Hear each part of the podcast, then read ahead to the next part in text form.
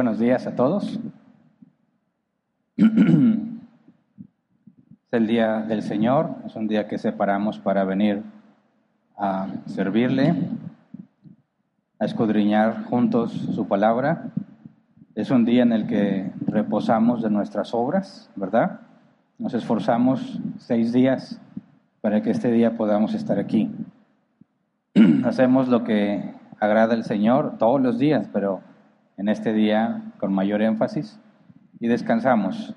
Descansamos no en el sentido de dejar de trabajar, sino que todos los que trabajamos estamos en constante interacción con aquellos que no aman a Dios, no sirven a Dios, eh, piensan en sí mismos, piensan en las cosas de la carne y es difícil encontrar afinidad, ¿verdad? Todos debemos ser eh, respetuosos, bien portados, buenos trabajadores, buenos empleados, buenos jefes, buenos compañeros de trabajo, buenos amigos, pero no es lo mismo que estar entre los hijos de Dios, ¿verdad? Es este día en el que nos congregamos, nos vemos y nos encontramos con todos aquellos que tienen el mismo propósito que nosotros, glorificar a Dios. Así que este día debe ser diferente, debe ser especial. Y últimamente hemos estado estudiando sobre nuestro Salvador. Hoy vamos a continuar haciendo eso mismo. Vamos a ver cómo la Escritura nos habla de Jesús como nuestro gran sumo sacerdote. Vimos que Jesús es el Hijo de Dios, vimos que Él se denominó a sí mismo el Hijo del Hombre y ahora vamos a empezar a entrar en lo que se considera los oficios de Jesús, que es sacerdote, es profeta, es rey. Vamos a empezar con el sacerdocio.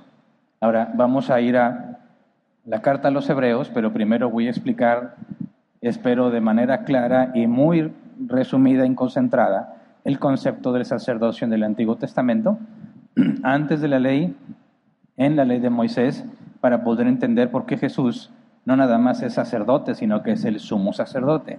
Y les paso la advertencia que dice la carta a los hebreos en capítulo 5, que dice que hay mucho que decir acerca de esto pero algunos se han hecho lentos para escuchar, y algunos debiendo ser maestros, todavía son como niños. Pablo, como algunos creen que es el autor de la carta a los hebreos, no se sabe con certeza quién es, por eso muchas veces evito decir que es Pablo, digo el autor de la carta a los hebreos, dice que esto es alimento sólido. La leche es para los niños, pero lo que él estaba enseñando es alimento sólido. Así que hoy vamos a analizar lo que el autor de la Carta a los Hebreos considera alimento sólido. Y vamos a repasar la escritura.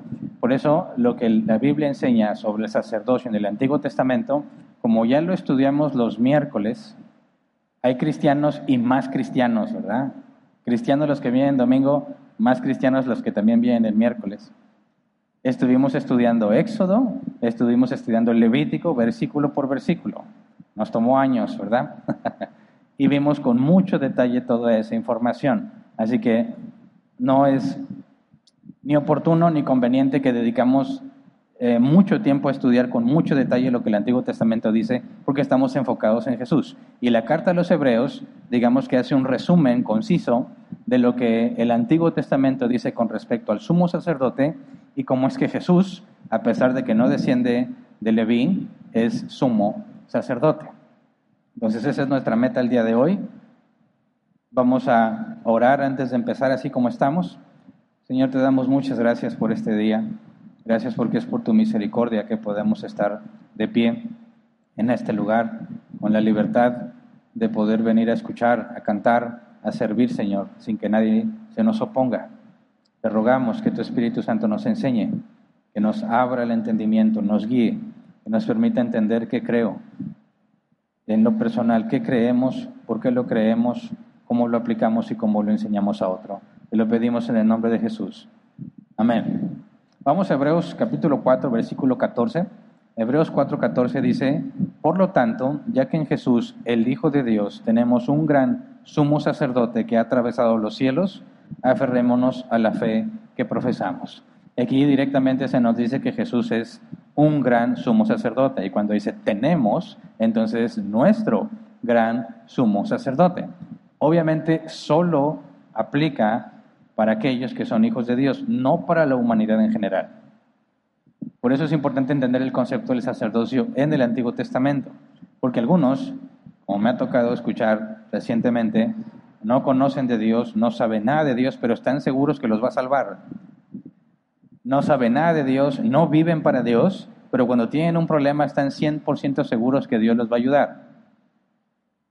Cuando se enferman, están seguros que Dios los va a ayudar porque Dios es bueno y porque Él quiere verlos sanos, pero son personas que no viven para Dios, no aman a Dios, no obedecen a Dios y se han creado un Dios a su imaginación que está dispuesto a servirles cuando lo necesiten. Por eso cuando hablamos de Jesús como sumo sacerdote, hace énfasis a una exclusividad que vemos desde el Antiguo Testamento. No es para la humanidad en general, es para los que son de Dios.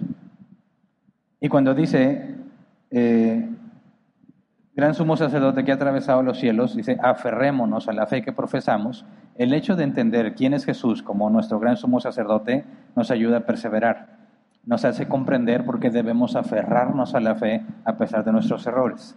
Como cristianos nos decepcionamos de nosotros mismos, nos esforzamos por cambiar, nos damos cuenta que no podemos, luchamos y luchamos y luego nos cansamos de luchar y nos lleva a concluir muchas veces, no puedo, quizás Dios ya no me ama, quizás Dios ya me rechazó, etcétera, etcétera, porque no soy digno. Pero si entiendes que Jesús es nuestro gran sumo sacerdote, como dice el autor, debes aferrarte a la fe, debes perseverar, debes seguir esforzándote a pesar de tus caídas.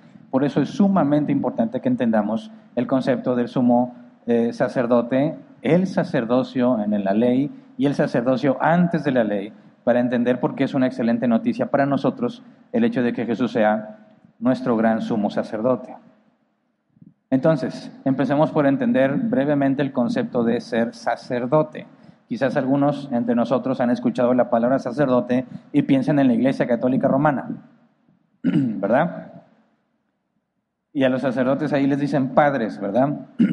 La Biblia dice que no le digas padre a ningún hombre, solamente a Dios. Obviamente a tu papá le puedes decir padre, pero a ninguno otro que pretende ser tu guía hablan de sacerdotes y piensan que son personas que no se casan, ¿verdad? O que tienen que estudiar ciertas cosas. Nosotros vamos a ir a la escritura para entender qué es un sacerdote.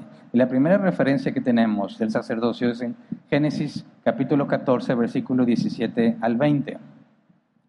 Dice, cuando Abraham volvía de derrotar a Kedorlaomer y a los reyes que estaban con él, el rey de Sodoma salió a su encuentro en el valle de Sabe, es decir, en el valle del rey.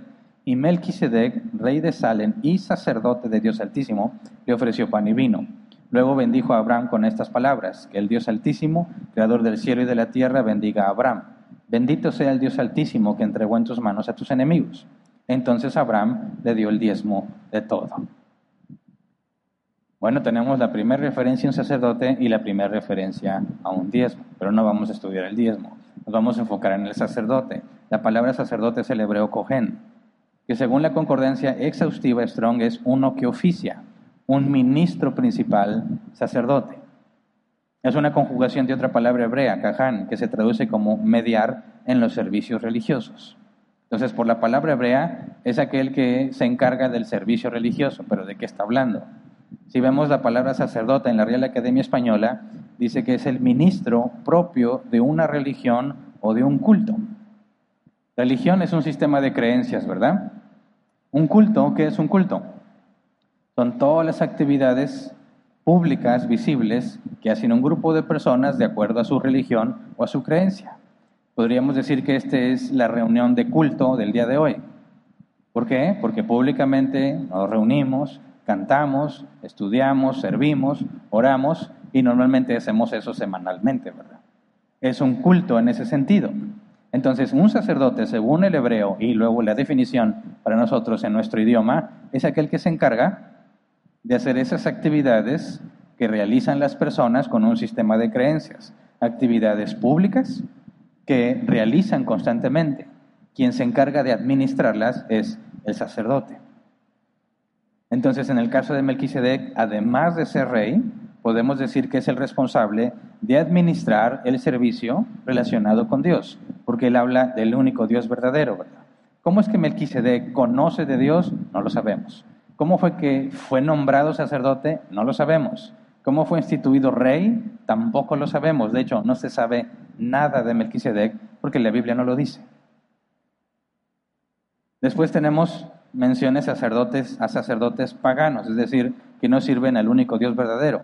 En Génesis 41, 45 dice, le cambió el nombre a José y lo llamó Safenat Panea, además lo dio por esposa a Senat, hijo de Potifera, sacerdote de la ciudad de On. De este modo quedó José a cargo de Egipto. Y aquí está un sacerdote egipcio.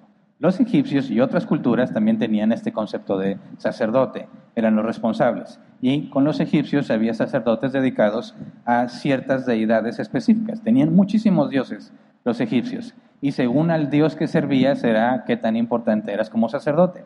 En ese entonces tenían templos al que tú llevabas ofrendas. El concepto de las divinidades paganas en general coinciden en esto.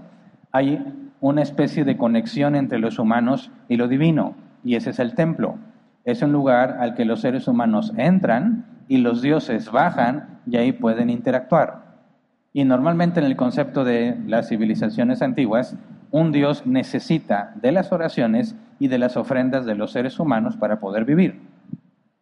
Y un dios falso tiene poder para concederle ciertas peticiones a sus servidores. Entonces tú le llevabas una ofrenda a tu Dios y lo comprometes para que Él a cambio te dé una bendición. Es un sistema como una simbiosis. Los dioses necesitan que les lleves ofrendas y que les presentes oraciones y tú necesitas que ellos te cumplan cosas. Entonces se construyen los templos donde coincide lo divino con lo terrenal, hacen su trueque y es ganar, ganar. ¿Entiende? Tristemente eso es lo que piensan muchos de Dios y del cristianismo. Piensan que estas cuatro paredes es el punto de encuentro entre lo divino y lo terrenal. Y que si se vienen a portar bien aquí y le traen ofrendas a Dios, Dios los va a bendecir. Ese es un concepto pagano. La Biblia enseña que nosotros somos el templo de Dios. ¿Verdad? Dios mora en cada uno de nosotros. ¿Cómo en cada uno de nosotros? Porque es omnipresente. Y estas cuatro paredes, pues es nuestro auditorio, nuestra bodega, lo que le quieras llamar, pero no es el templo de Dios. Y Dios no necesita nada de ti ni de mí. Si le ofrendamos algo a Dios es para su reino, para que se siga extendiendo. Por eso aquí se hacen ofrendas voluntarias. Si quieres que esto siga funcionando, ofrendas. ¿A Dios le agrada? Bueno, si estamos haciendo la obra de Dios y contribuyes, claro que es agradable, pero en ninguna manera lo comprometes y en ninguna manera te necesita. Pero quien administraba, imagínate, yo quería ir a, no sé, con Osiris, egipcio. Digo, oye, tengo un favor que Osiris sí me puede cumplir. ¿Qué hago? El sacerdote te dice, tienes que presentar así y así, tienes que venir al templo, yo tomo las ofrendas, hago los rituales, se las ofrezco a Osiris y él te va a dar lo que necesitas. ¿Quién es el responsable de estar gestionando todo lo que se hace para ese Dios? El sacerdote. ¿Se entiende? Ahora, Melquisedec era sacerdote del Dios Altísimo, del único Dios verdadero. De manera que las eh, ideas paganas no están del todo desviadas, porque el concepto de sacerdote también es usado por Dios. Hay algo de verdad en el concepto del sacerdocio, pero eh, contaminado, desviado corrompido. Parece verdad, se ajusten ciertas cosas a la verdad, pero no es la verdad. Y eso es lo que hace la falsa doctrina peligrosa, que parece verdad, tiene elementos de verdad, pero no es totalmente la verdad. Después tenemos a Jetro, suegro de Moisés, Éxodo 3.1. Dice un día en que Moisés estaba cuidando el rebaño de Jetro, su suegro, que era sacerdote de Madián, llevó las ovejas hasta el otro extremo del desierto y llegó a Oreb, la montaña de Dios. Ahora, no se especifica si en ese momento, cuando Moisés conoce a Jetro y se casa con una de sus hijas y se dice que es sacerdote de Madián, no se especifica si es sacerdote de Dios, del único Dios verdadero, o si es un sacerdote pagano. Pero tenemos en Éxodo 18, versículo 9 al 12, Éxodo 18, 9 al 12 dice, Jetro se alegró de saber que el Señor había tratado bien a Israel y lo había rescatado del poder de los egipcios y exclamó, Alabado sea el Señor que lo salvó a ustedes del poder de los egipcios. Alabado sea el que salvó a los israelitas del poder opresor de Faraón. Ahora sé que el Señor es más grande que todos los dioses, por lo que hizo a quienes trataron a Israel con arrogancia. Dicho esto, Jetro le presentó a Dios un holocausto y otros sacrificios. Y Aarón y todos los ancianos de Israel se sentaron a comer con el suegro de Moisés en presencia de Dios. Vemos que Jetro, aquí en este momento sucede una de dos cosas. O en este momento reconoce quién es el verdadero Dios, cuando dice, eh, alabado sea el que ahora sé, perdón, versículo 11, ahora sé que el Señor es más grande que todos los dioses. Puede que ese sea es el momento en que él reconoce que hay un solo Dios verdadero o que en ese momento él refuerza su fe confiando en Dios, porque tenemos casos similares en otros pasajes. Cuando Naamán el sirio es limpiado de lepra, dice lo primero que dice Jetro, ¿verdad? Que reconoce que Dios es el verdadero Dios. Pero luego tienes otro pasaje, se me olvida el personaje, que cuando Dios hace algo dice lo mismo, ahora sé que hay un Dios que es sobre todos los dioses, pero ya conocía a Dios. Así que o Jetro conoce y reconoce a Dios o afirma su fe aquí. No sabemos si cuando Moisés conoció a Jetro era sacerdote de Dios, pero lo que sabemos es que después de eso, sí, le servía a Dios, porque si te fijas, hace holocaustos y sacrificios y nadie se lo impide, ¿verdad? Y después le da un consejo a Moisés sobre cómo organizarse para gestionar la ley y el consejo que daba Moisés. Y a Dios le parece bien el consejo. Y ese mismo consejo lo seguimos, lo seguimos observando hasta el día de hoy en la manera en que se organiza la iglesia.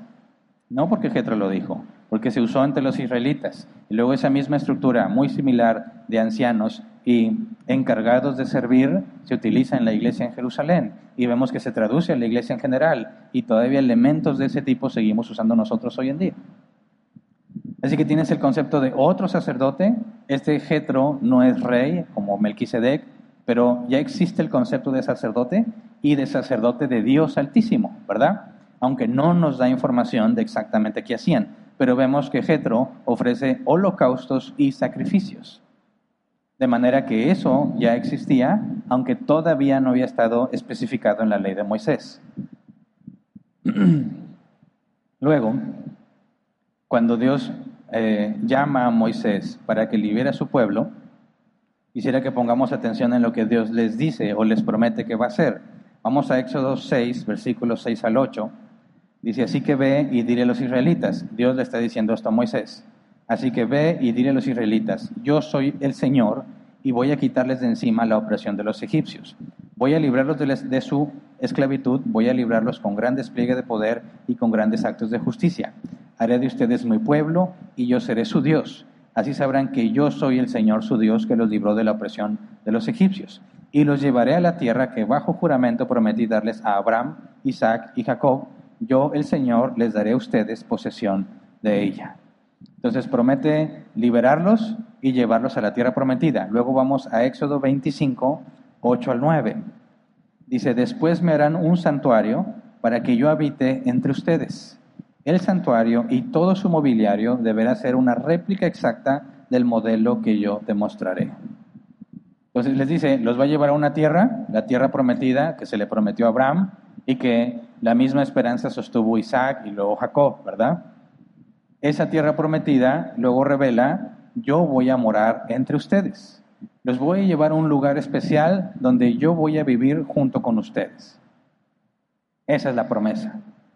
Entre otras, ¿verdad? De bendición y de maldición que ahorita vamos a repasar brevemente. Pero si te pones a pensar, no es la primera vez que Dios moraría entre humanos, ¿verdad? Porque la primera vez que Dios moró entre humanos fue en Edén. Dios moraba junto con Adán y Eva. Y la idea inicial, original, es que la descendencia de Adán y Eva moraran junto con Dios en Edén. ¿Se acuerdan? Pero por la decisión, la traición de Adán y Eva, pecan y Dios los desterra. Los expulsa del Edén, los expulsa del paraíso. Ahora ellos tienen que trabajar la tierra y padecer las consecuencias de su decisión por causa del pecado tuvieron que ser desterrados. ¿Por qué? Porque Dios se molestó. ¿Acaso Dios no los perdonó? Por supuesto que los perdonó. En cuanto los descubre, y los confronta. En Génesis 3 dice que les dio vestiduras de pieles, de manera que es el primer, la primera referencia a un sacrificio animal en beneficio de un ser humano. Mata a los animales y con sus pieles los viste. Por medio de la muerte de esos animales su vergüenza es cubierta, ¿verdad? Así que cuando los expulsa, no es porque Dios esté molesto con ellos, sino porque es imposible que habiten en el mismo lugar. ¿Por qué? Porque Dios es justo. Y si Dios es justo, le da lo que le da a cada uno lo que merece. Y en la Biblia está claramente especificado que la paga del pecado es la muerte.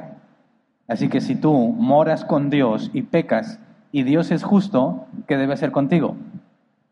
Quitarte la vida. ¿Cierto? ¿Por qué Adán y Eva no pueden permanecer en Edén y habitar con Dios? Porque morirían. Así que quedan desterrados. Pero ¿qué es lo que Dios le dice a los israelitas? Los voy a llevar a una tierra donde yo voy a morar con ustedes. Pero tenemos exactamente el mismo problema, ¿no? ¿Cómo puedes morar en el mismo lugar que Dios si eres un pecador? Bueno, lo, que Dios instituye para que eso pueda llevarse a la práctica sin que los israelitas perezcan son dos cosas. Les da una ley, los diez mandamientos y muchas otras leyes, que lo primero que hace Moisés cuando recibe esa revelación es escribirlas en un libro, el libro del pacto, y les da un sistema sacrificial un sistema de sacrificios animales para que los pecados involuntarios sean perdonados. Pero había otro tipo de pecados que según la ley debían recibir la pena de muerte. Los sacrificios no te libraban de la muerte si habías cometido, por ejemplo, adulterio, idolatría, secuestro, no reposar en el día séptimo, etc. Si cometías uno de esos pecados, pagabas con tu vida. Pero había otro tipo de pecados que no merecían la muerte y eran considerados pecados involuntarios o accidentales, ¿verdad? No puedes decir que el adulterio es involuntario o accidental, ¿verdad? Ni tampoco quebrantar el día de reposo, ni la idolatría. Eso requiere acto de conciencia, un acto voluntario de desobedecer a Dios. Pero había otro tipo de pecados que no merecían la muerte, que eran expiados, y ahorita vemos esa palabra, eran limpiados, entre comillas, por medio de la muerte de un animal. Y podías estar en paz con Dios. Entonces, Dios diseña esto, vamos a vivir en la misma tierra, Dios eh, pide que se le haga un santuario, una réplica del modelo que se le iba a mostrar a Moisés, y para que pueda cohabitar con los humanos, hijos de Adán, pecadores, les da la ley para que obedezcan y no pequen, y si pecas involuntariamente, un sistema por el cual puedes estar en paz con Dios. ¿Se entiende? Entonces, Moisés escribe todo en el libro de la ley y Dios les dice esto, si cumples lo que dice el libro de la ley, te voy a bendecir. Si desobedeces, te voy a maldecir. Este es el pacto. Le entras y todos los los israelitas juraron que lo iban a obedecer. Dios establece un pacto por obras para que no pequen y si pecan involuntariamente, un sistema para que puedan estar en paz con Dios.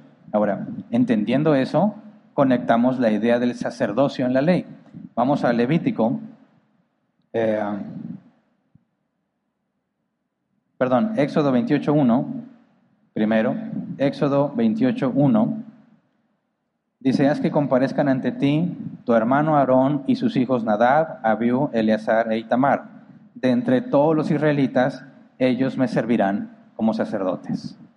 Ahora, ¿para qué es un sacerdote?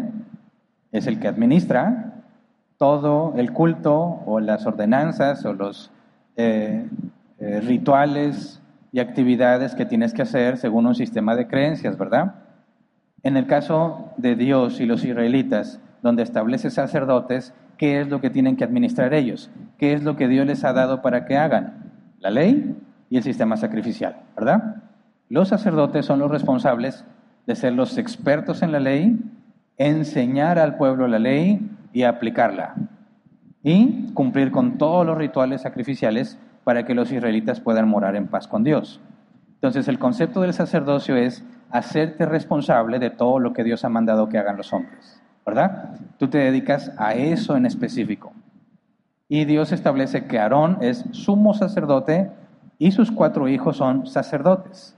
Un sumo sacerdote es el jefe de los sacerdotes, pero más importante aún, es el que representa a todo el pueblo de Dios ante Dios. Dios toma a Moisés y lo establece como profeta. Dios le dice a Moisés, Moisés le dice al pueblo, ¿verdad? El pueblo le dice a Moisés, Moisés le dice a Dios. Es como un intermediario, pero establece al sumo sacerdote, que es quien se encarga de cumplir con todo lo que Dios ha encomendado al pueblo, para que pueda vivir en paz con ellos. Así que el sumo sacerdote, cada que se presenta ante el pueblo, y les enseña de la ley o exige que se cumple la ley, está representando a Dios ante el pueblo. Cuando el pueblo viene a ofrecer sacrificios con el sacerdote, el sumo sacerdote, que ahorita vamos a ver con más detalle, representa a todo el pueblo delante de Dios. Si el sacerdote se presenta con pecado ante Dios, muere. Y no se puede expiar hasta que no se puede expiar el pecado del pueblo, no se puede limpiar el pecado del pueblo hasta que se establezca otro sumo sacerdote. De la misma manera que Adán representaba a todos los seres humanos, el sumo sacerdote representa a todo el pueblo de Dios. Tal cual fue Adán, así somos. Tal cual era el sumo sacerdote ante Dios, así trataba a Dios a todo el pueblo. ¿Se entiende? Ahora vamos a Levítico 16, 29 al 34. Porque Dios establece que por medio de Aarón, los israelitas podían recibir perdón por todos los pecados cometidos en un año entero. Cada año tenían el sacerdote la responsabilidad, el sumo sacerdote, de seguir este ritual que vamos a analizar brevemente y por medio de este ritual los pecados de todos los israelitas, los pecados involuntarios, todos los pecados involuntarios de todos los israelitas quedaban perdonados.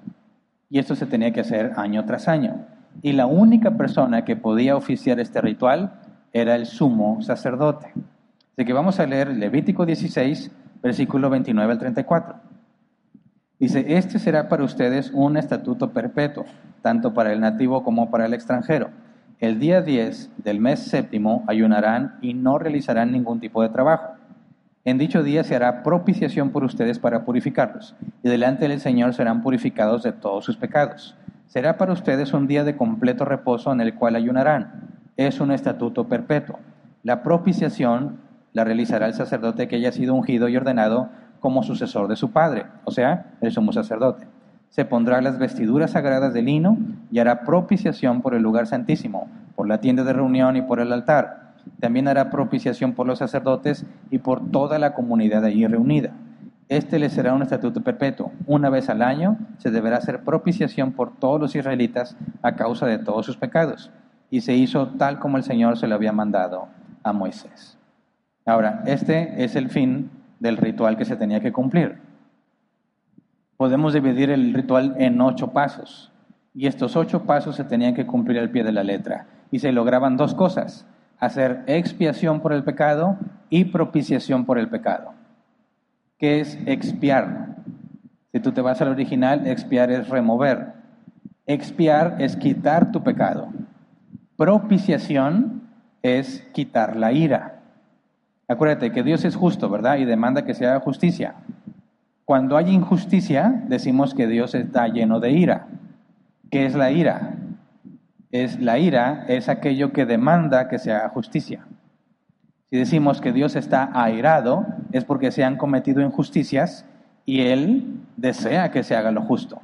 ¿Se entiende? Entonces, cuando tú pecas, tienes que, para estar en paz con Dios, tu pecado debe ser removido y la ira de Dios debe ser apaciguada. ¿Me explico?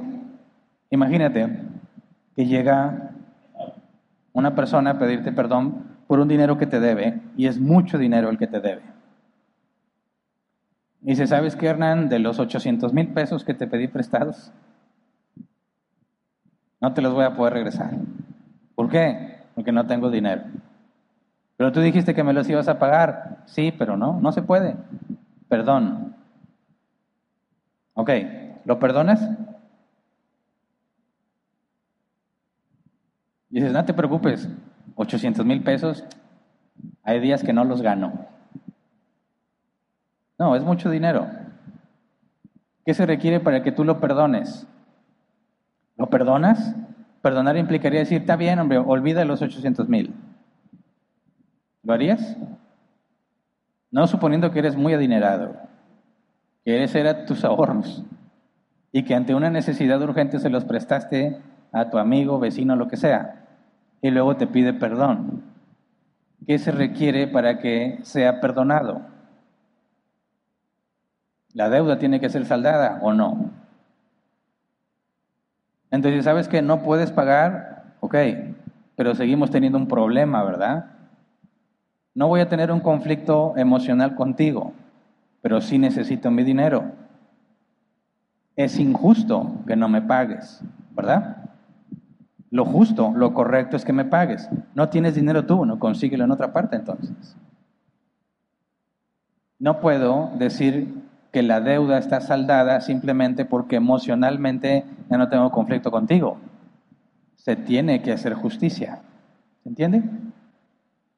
Entonces, cuando los israelitas se presentan ante Dios con pecado, Dios no se puede agradar de ellos, ¿verdad?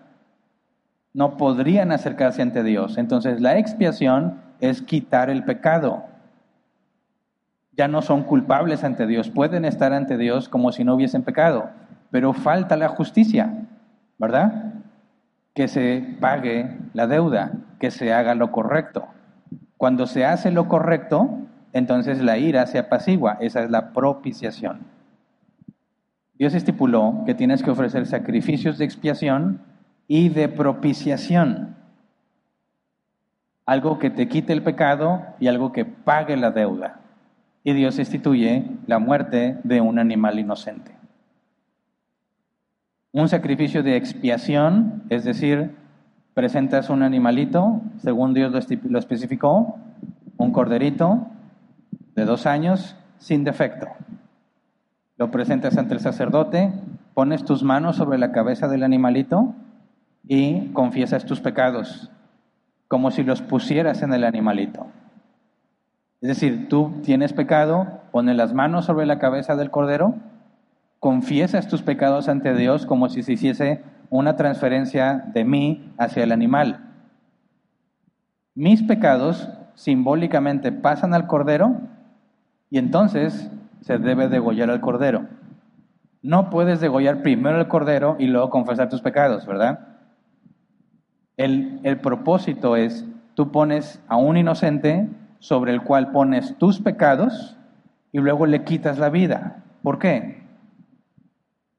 Porque la paga del pecado es la muerte. Cuando yo transfiero mi pecado simbólicamente al cordero, está siendo expiado mi pecado ya no lo tengo yo, pero aún hace falta que se haga justicia. La paga del pecado es la muerte. Al matar al cordero, se satisface la ira de Dios. ¿Se entiende? Se hizo lo justo. La paga del pecado es la muerte. Yo ya no tengo el pecado, el pecado lo tiene el cordero, que es inocente, no ha hecho nada malo, pero ha recibido mi pecado y con el pecado lo mato, se satisface la ira. Se hizo lo justo. ¿Se entiende? Esa es la manera en que Dios les ilustra. Cuando ustedes pequen involuntariamente, vienen, un inocente cargará su pecado y morirá en su lugar. Y cuando muere en su lugar, yo ya no los considero culpables.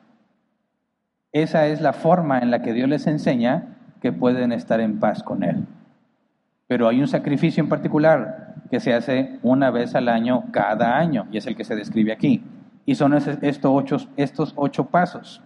Los voy a leer, no con los versículos porque nos tardaríamos mucho, pero los voy a leer en forma resumida. Número uno, el sumo sacerdote debía bañarse y ponerse las vestiduras sacerdotales que tenía en común con los sacerdotes, eh, las vestiduras normales. Debía ofrecer un novillo por él y por su familia. Como él peca, no puede presentarse ante Dios, ¿verdad? Tiene que limpiar primero su propio pecado ofrece un novillo por él y por su familia, que son los sacerdotes. Tres, llevar la sangre del novillo al lugar santísimo y rociar el arca con la sangre. ¿Qué es el lugar santísimo? ¿Me ponen la imagen, por favor? le tomé una foto. No existe, ¿verdad? Ahorita. Esta es una obra de un artista que no encontré quién es el autor, por eso no le doy el crédito que le corresponde, pero aquí está una representación gráfica de lo que era el tabernáculo, el santuario. Eh, te fijas, hay una cerca como de cortinas de tela blanca, y luego de izquierda a derecha, en la izquierda tienes primero el altar de bronce, luego el lavatorio de bronce, y luego tienes ahora sí el santuario, el tabernáculo, que es lo que está, eh, el rectángulo que está tapado, por así decirlo. La primera cortina, entras y ahí puedes ver, si lo alcanzas a ver, que está en la parte superior del candelabro, y luego la mesa de los panes de la proposición, y luego junto a la siguiente cortina, que hay unos monitos pintados, es el altar de oro eh, del incienso. Esa área donde tú entras de, de afuera del atrio y entras es el lugar santo. Los sacerdotes podían entrar ahí, ningún otro ser humano, solo los sacerdotes. Pero después de la cortina que tiene unos monitos que se supone que son querubines, alcanzas a ver parte del arca del pacto. Ese es ese cuartito es el lugar santísimo. Y si te fijas ahí arriba se ve como humo. Bueno, no, ahí no se asaba nada. Esa es la columna de nube en la cual se manifestaba Dios y guiaba a los israelitas de día y en la columna de fuego en la noche. Entonces, en el, lo que los judíos llaman ahora el Yom Kippur, el día del perdón, que hoy en día lo siguen celebrando ellos, aunque ya no hay templo ni, ni sacerdocio, el sumo sacerdote tenía que entrar hasta el lugar santísimo. Y en el lugar santísimo, antes de entrar, puesto que ahí estaba la presencia de Dios, cualquier cosa que entrara defectuosa, o sea, con pecado, moriría al instante. Entonces, para que el sumo sacerdote pueda entrar hasta el lugar santísimo, tenía que ofrecer un sacrificio por el primero. Y luego, lo que está justo antes, una cajita de oro, allí había incienso una mezcla preparada según la receta que Dios dio, que estaba prohibido replicarla. Quemabas ese, eh, ponías incienso en el incensario y lo metías al lugar santísimo para que se llenara de humo. Cuando entrara el sumo sacerdote, iba a estar todo lleno de humo, de manera que nunca podría ver el arca donde estaba Dios, porque si lo veía, moría.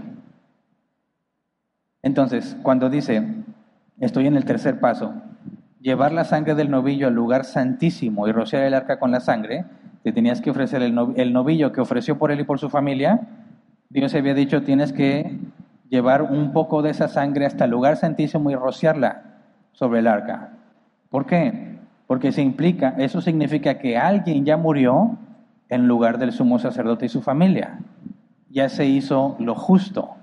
Alguien pagó con muerte por ese pecado de manera que el sumo sacerdote Aarón no moriría, pero como quiera tenía prohibido ver el arca. Cuarto paso, tomar los dos machos cabríos y echar suertes para determinar cuál será ofrecido a Dios y cuál será llevado al desierto. Se, se escogían dos machos cabríos, dos cabras machos, y tenían que echar suertes. Según la tradición y lo que leí, había una cajita con dos tablitas. Una decía para Dios y otra decía Azazel o desierto. El sumo sacerdote tenía que, sin ver, meter ambas manos a la caja y en cada mano agarrar una tablita. Salía y luego ponía una mano en, un, en uno de los machos cabríos y la, mano, la otra mano en el otro y luego las leía. El que era ofrecido para Dios era sacrificado y era un sacrificio expiatorio. Ese sacrificio quitaba los pecados de todos los israelitas.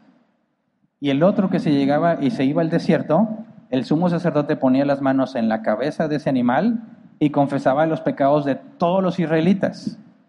Y luego era liberado al desierto. En aquel entonces se creía que los demonios vivían en los lugares desérticos. Así que ese cordero, bueno, ese macho cabrío que llevaba los pecados de todos, era liberado para que se fuera al desierto y los demonios lo destruyeran. ¿Se entiende? Quinto paso, sacrificar el macho cabrío elegido por Dios y llevar la sangre al lugar santísimo para rociar de nuevo el arca, pero esta vez era por el pecado de todos los israelitas. Número seis, salir de la tienda y untar la sangre del novillo y la del macho cabrío en los cuernos del altar de bronce. Siete, antes de soltar el macho cabrío al desierto, el que fue elegido para allá, debería poner sus manos sobre la cabeza del animal y confesar los pecados de todos los israelitas para después liberarlo. Y por, último, el número 8 debía bañarse y ponerse todas las vestiduras sacerdotales, lo que lo identificaba como sumo sacerdote, y ofrecer un último carnero como holocausto. El holocausto era un otro sacrificio, pero que resultaba agradable a Dios. Implicaba que ya estabas en paz con Él. Ahora, estos ocho pasos se hacían una vez al año y solo el sumo sacerdote podía hacerlo. Fíjate las señales. El sumo sacerdote tiene que primero expiar su pecado, ¿verdad? Por medio de un animal que se haga justicia. En lugar de que muera él, muere el animal, él y sus hijos, los sacerdotes, quedan limpios ante Dios. Con eso él puede entrar al lugar santísimo. ¿Para qué tiene que entrar al lugar santísimo? Para ofrecer el sacrificio expiatorio por los pecados de todo el pueblo. Eso implica los israelitas ya no son culpables ante Dios, pero no se ha pagado el precio. El otro, que se le ponen todos los pecados y se envía al desierto, moriría en el desierto haciendo propiciación, calmando la ira de Dios. De manera que todos los israelitas ya estaban en paz con Dios y Dios no tenía que destruirlos porque la deuda había sido pagada. ¿Entiende? Ok, ¿qué tiene que ver todo esto con Jesús? bueno, recordemos, el sumo sacerdote es el representante de todo el pueblo, ¿verdad? Y es el encargado de administrar lo que Dios ha mandado. Solo el sumo sacerdote puede traer perdón a todos los israelitas siempre y cuando él no se presente con pecado ante Dios. Se dice por la tradición, no lo dice la Biblia, pero por la tradición judía, que el sumo sacerdote en el Yom Kippur, para entrar al lugar santísimo, corría mucho riesgo. Porque si no había hecho el ritual correctamente, al llegar al lugar santísimo caía muerto. ¿Cómo le harías si un sumo sacerdote no hizo lo correcto? Entra al lugar santísimo y se muere. ¿Quién puede sacarlo? Nadie.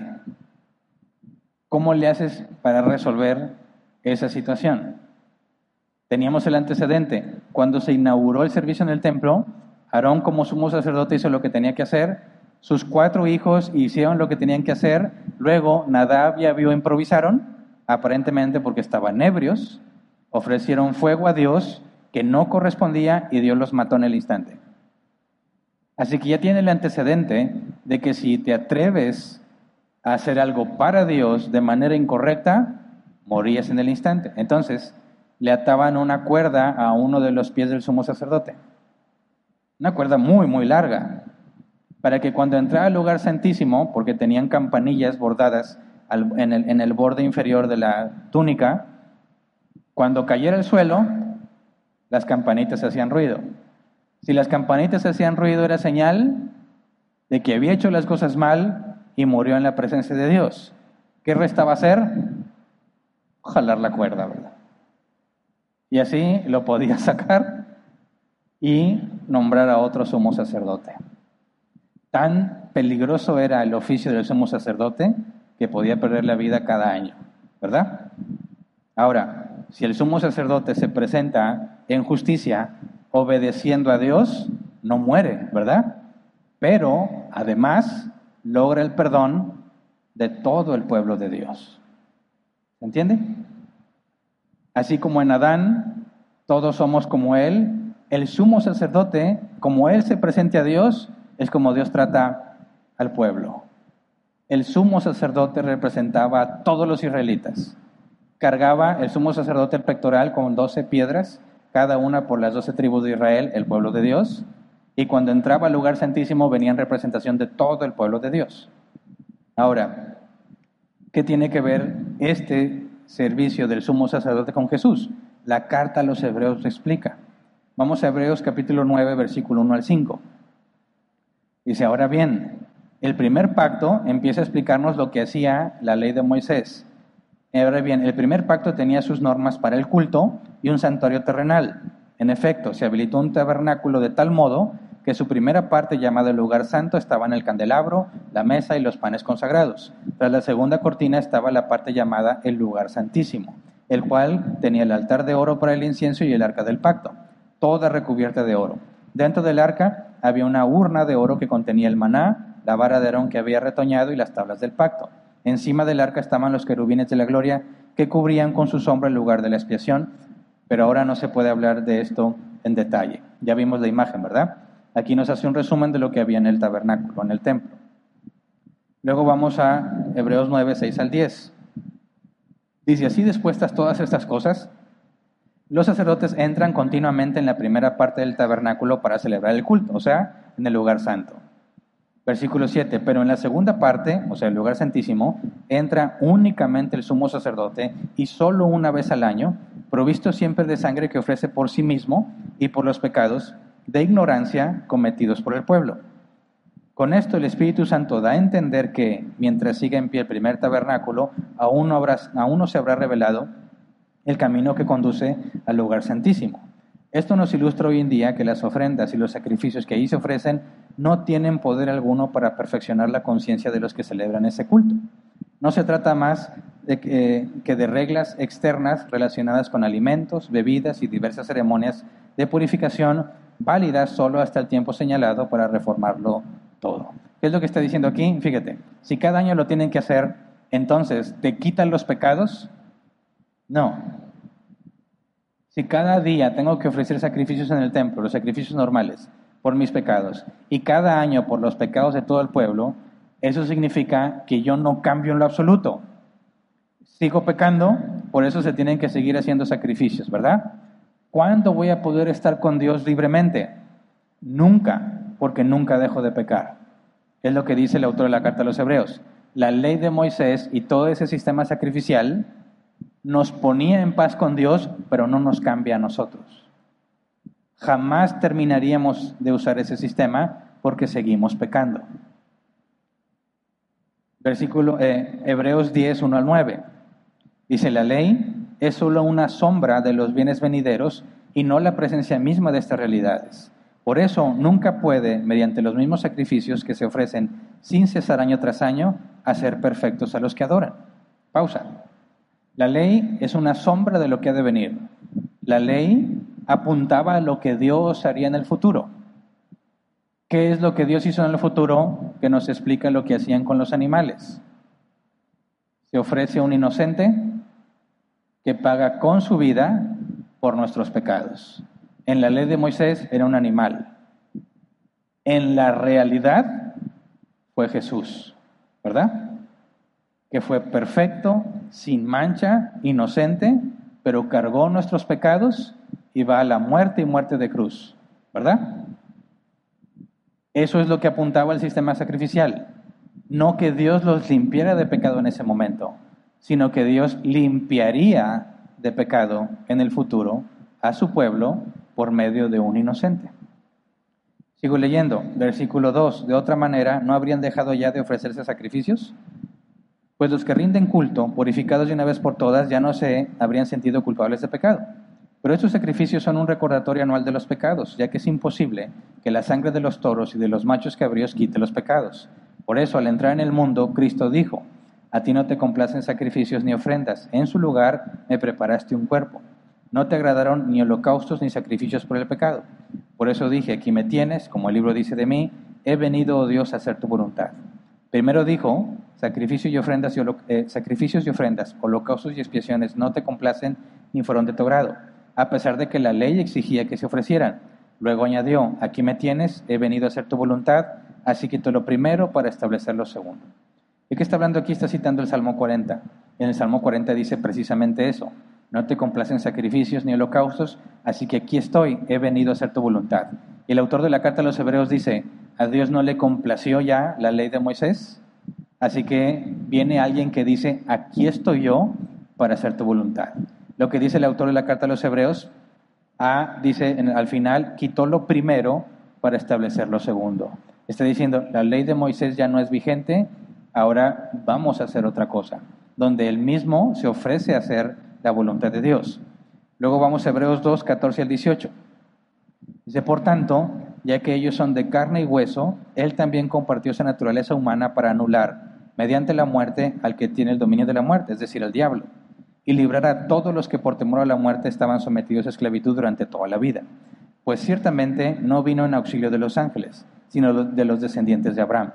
Por eso era preciso que en todo se asemejara a sus hermanos para ser un sumo sacerdote fiel y misericordioso al servicio de Dios, a fin de expiar los pecados del pueblo. Por haber sufrido el mismo la tentación, puede socorrer a los que son tentados. ¿De qué está hablando aquí? De Jesús. Cuando Dios establece el sumo sacerdote y cómo se quitan los pecados y cómo se aplaca la ira de Dios, dice, está hablando de que Dios un día enviaría a un humano, que es Dios mismo, y haría precisamente eso que Dios demandaba. Entonces, el sumo sacerdote que tenía que cumplir con los requisitos y rituales para poder quitar el pecado del pueblo, dice, ese es Jesús.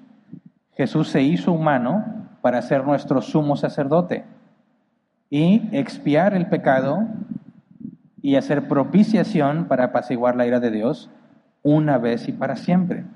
Hebreos 3, 1 al 6. Por tanto, hermanos, ustedes que han sido santificados y que tienen parte en el mismo llamamiento celestial, consideren a Jesús apóstol y sumo sacerdote de la fe que profesamos.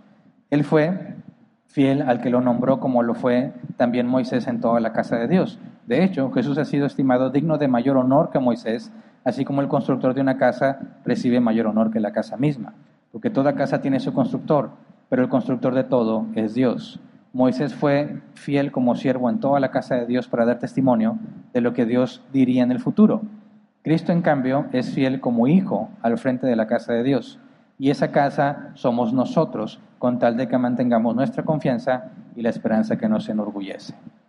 O sea, Moisés sirvió en la casa de Dios, en el templo, ¿verdad? Instituyó al sumo sacerdote. Jesús dice que sirve en la casa de Dios. ¿Y quiénes son la casa de Dios? Nosotros. No hay un lugar donde Dios habita. Habita dentro de nosotros. Ningún cristiano decir vamos al templo. Es absurdo decir vamos al templo. ¿Cuál es el templo? Tú mismo si eres hijo de Dios, ¿verdad? Vamos a la casa de Dios. No se puede. Ya somos la casa de Dios. Entonces, no, Jesús no está sirviendo un lugar al que puedes entrar. Somos nosotros ese lugar. ¿Se entiende? Está administrándonos a todos nosotros. El sumo sacerdote tenía control del tabernáculo, de la casa de Dios. Jesús está en control de la casa de Dios, o sea, de todos nosotros. ¿Por qué otro sacerdocio? Jesús no es de la tribu de Leví. ¿Cómo puede ser sumo sacerdote? Hebreos 7, versículo 11 al 17. Dice, si hubiera sido posible alcanzar la perfección mediante el sacerdocio levítico, pues bajo este se dio la ley al pueblo, ¿qué necesidad había de que más adelante surgiera otro sacerdote según el orden de Melquisedec y no según el de Aarón? Porque cuando cambia el sacerdocio, también tiene que cambiarse la ley. En efecto, Jesús, de quien se dicen estas cosas, era de otra tribu, de la cual nadie se ha dedicado al servicio del altar. Es evidente que nuestro Señor procedía de la tribu de Judá, respecto a la cual nada dijo Moisés con relación al sacerdocio. Y lo que hemos dicho resulta aún más evidente si a semejanza de Melquisedec surge otro sacerdote que ha llegado a serlo no conforme a un requisito legal respecto al linaje humano, sino conforme al poder de una vida indestructible. Pues de él se da testimonio, tú eres sacerdote para siempre, según el orden de Melquisedec.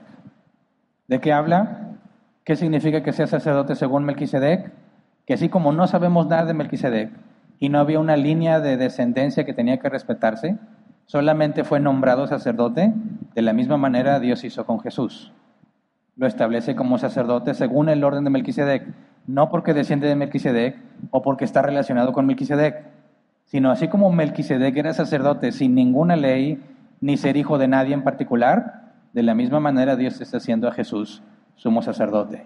Y el hecho de que Melquisedec fuera sacerdote antes de la ley implica que Dios no está condicionado a tener sacerdotes solamente según la ley de Moisés, sino que Él hace sacerdote a quien Él quiere. Vamos a leer el Salmo 110, versículo 1 al 7. Dice así, dijo el Señor a mi Señor, siéntate a mi derecha hasta que ponga a tus enemigos por estrado de tus pies. ¿Se acuerdan de este salmo? David está diciendo, así dijo el Señor a mi Señor. En el hebreo dice, así dijo, eh, yo soy a Adonai. Yo soy y Adonai son el nombre de Dios, pero David lo separa en dos. Así dijo, yo soy a Adonai, siéntate a mi diestra hasta que ponga a tus enemigos por el estrado de tus pies. Dios reina. Sentarse a la diestra de Dios es reinar con Él. Está hablando del rey que vendría y que sería hijo de David. Versículo 2. Que el Señor extienda desde Sion el poder de tu cetro. Domina tú en medio de tus enemigos. Tus tropas estarán dispuestas el día de la batalla, ordenadas en santa majestad. En las entrañas de la aurora recibirás el rocío de tu juventud. Versículo 4. El Señor ha jurado y no cambiará de parecer. Tú eres sacerdote para siempre, según el orden de Melquisedec. ¿Quién está hablándole a quién? Yo soy, le está diciendo a Adonai, tú eres sacerdote para siempre, según el orden de Melquisedec. Dios le dice a Dios, tú reinas a mi diestra y tú eres sacerdote para siempre. ¿De quién está hablando? El Padre le dice al Hijo, tú reinas y tú eres sacerdote para siempre, ¿verdad? Jesús es sacerdote según el orden de Melquisedec porque no desciende de Aarón. Luego, vamos a Hebreos 7, versículo 18 al 25. Dice, por una parte, la ley anterior queda anulada por ser inútil e ineficaz, ya que no perfeccionó nada. Y por la otra se introduce una esperanza mejor, mediante el cual nos acercamos a Dios. Y no fue sin juramento. Los otros sacerdotes llegaron a hacerlo sin juramento, mientras que éste llegó a hacerlo con el juramento de aquel que le dijo, el Señor ha jurado y no cambiará de parecer, tú eres sacerdote para siempre. Por tanto, Jesús ha llegado a ser el que garantiza un pacto superior Ahora bien, como aquellos sacerdotes la muerte les impedía seguir ejerciendo sus funciones, ha habido muchos de ellos. Pero como Jesús permanece para siempre, su sacerdocio es imperecedero. Por eso también puede salvar por completo a los que por medio de él se acercan a Dios, ya que vive siempre para interceder por ellos. No sé si queda claro. Jesús está a la diestra del Padre porque reina y además es sumo sacerdote e intercede por el pueblo. Nosotros ya fuimos perdonados de nuestros pecados, ¿verdad? En el nuevo nacimiento se nos declaró inocentes. Pero seguimos pecando. Seguimos cometiendo faltas.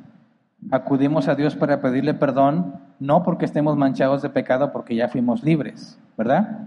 Pero tiene que haber justicia. Ya se pagó en Cristo todo mi pecado, ¿verdad? se tiene que apaciguar la ira.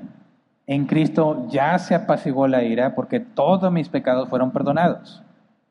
Pero sigo haciendo las cosas mal. Pero Jesús nos representa ante el Padre. Y el hecho de que esté ahí como sumo sacerdote, tal cual el sumo sacerdote es, tal cual nos trata a nosotros. Si pecas, ¿por qué te bendice Dios? Si te rebelas contra Él, porque como quiera te trata bien. Porque cuando pecamos y le pedimos perdón, nos perdona y nos trata como si nunca hubiéramos pecado. ¿Por qué? ¿No te lo mereces? No mereces nada de parte de Dios. Pero hay uno que te representa y es perfecto y sin mancha. Y tal cual es el representante, tal cual Dios te ve a ti. Por eso Dios se puede complacer en nosotros a pesar de que pecamos, porque no nos ve a nosotros, sino a su Hijo.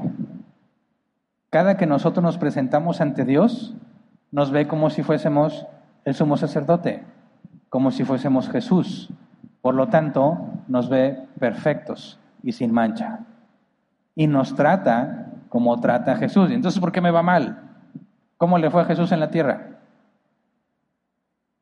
Así como trató a su hijo, así nos trata como a hijos. Y el hijo, por lo que padeció, dice la carta de los hebreos, aprendió obediencia. Cuando nosotros padecemos, ¿qué aprendemos? Obediencia y paciencia.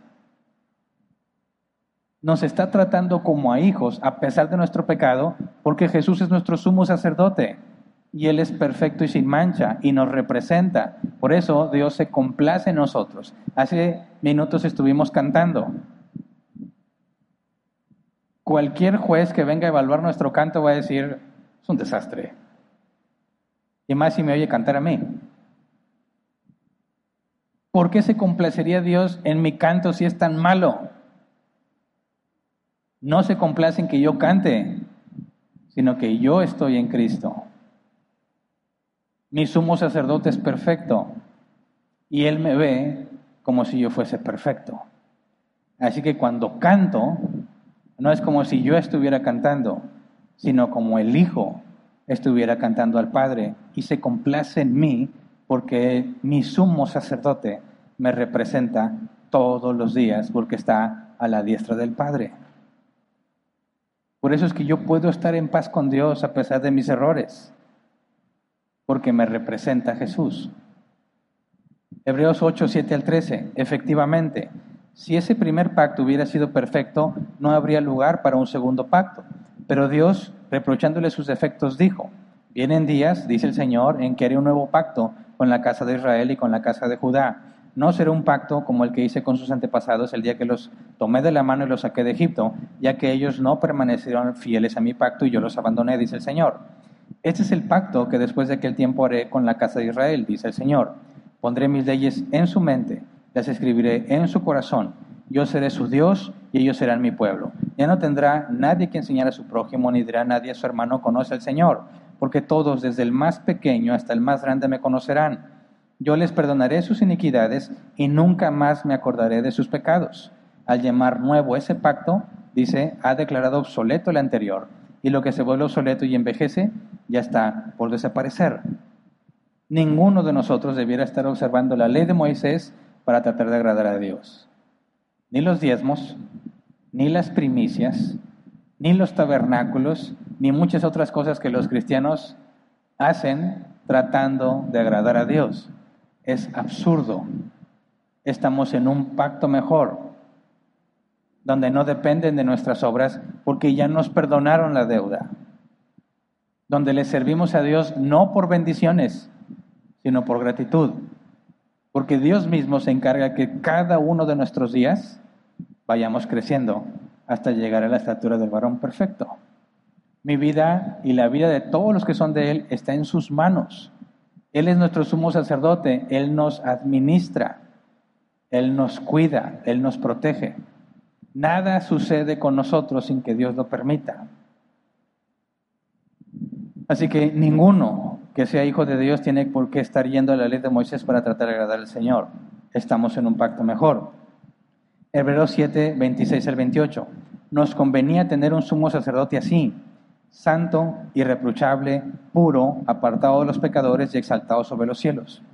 A diferencia de los otros eh, sumos sacerdotes, él no tiene que ofrecer sacrificios día tras día, primero por sus propios pecados y luego por los del pueblo, porque él ofreció el sacrificio una sola vez y para siempre cuando se ofreció a sí mismo. De hecho, la ley designa como sumos sacerdotes a hombres débiles, pero el juramento posterior a la ley designa al Hijo, quien ha sido hecho perfecto para siempre. Y este versículo es algo que nos pone en conflicto con los católicos romanos. Los católicos romanos, cuando celebran la misa, todos han visto que toma la hostia, ¿verdad? La grandota, no la que le dan a la gente, la grandotota. Y dice, este es el cuerpo de Cristo. Y ellos literalmente creen que ese es el cuerpo de Cristo. Transubstanciación es el concepto que ellos denominan que por medio de un misterio, la hostia y cualquier otra hostia que tenga un sacerdote literalmente se convierte en el cuerpo de Cristo, aunque no se ve como el cuerpo de Cristo, ellos aseguran que es el cuerpo de Cristo.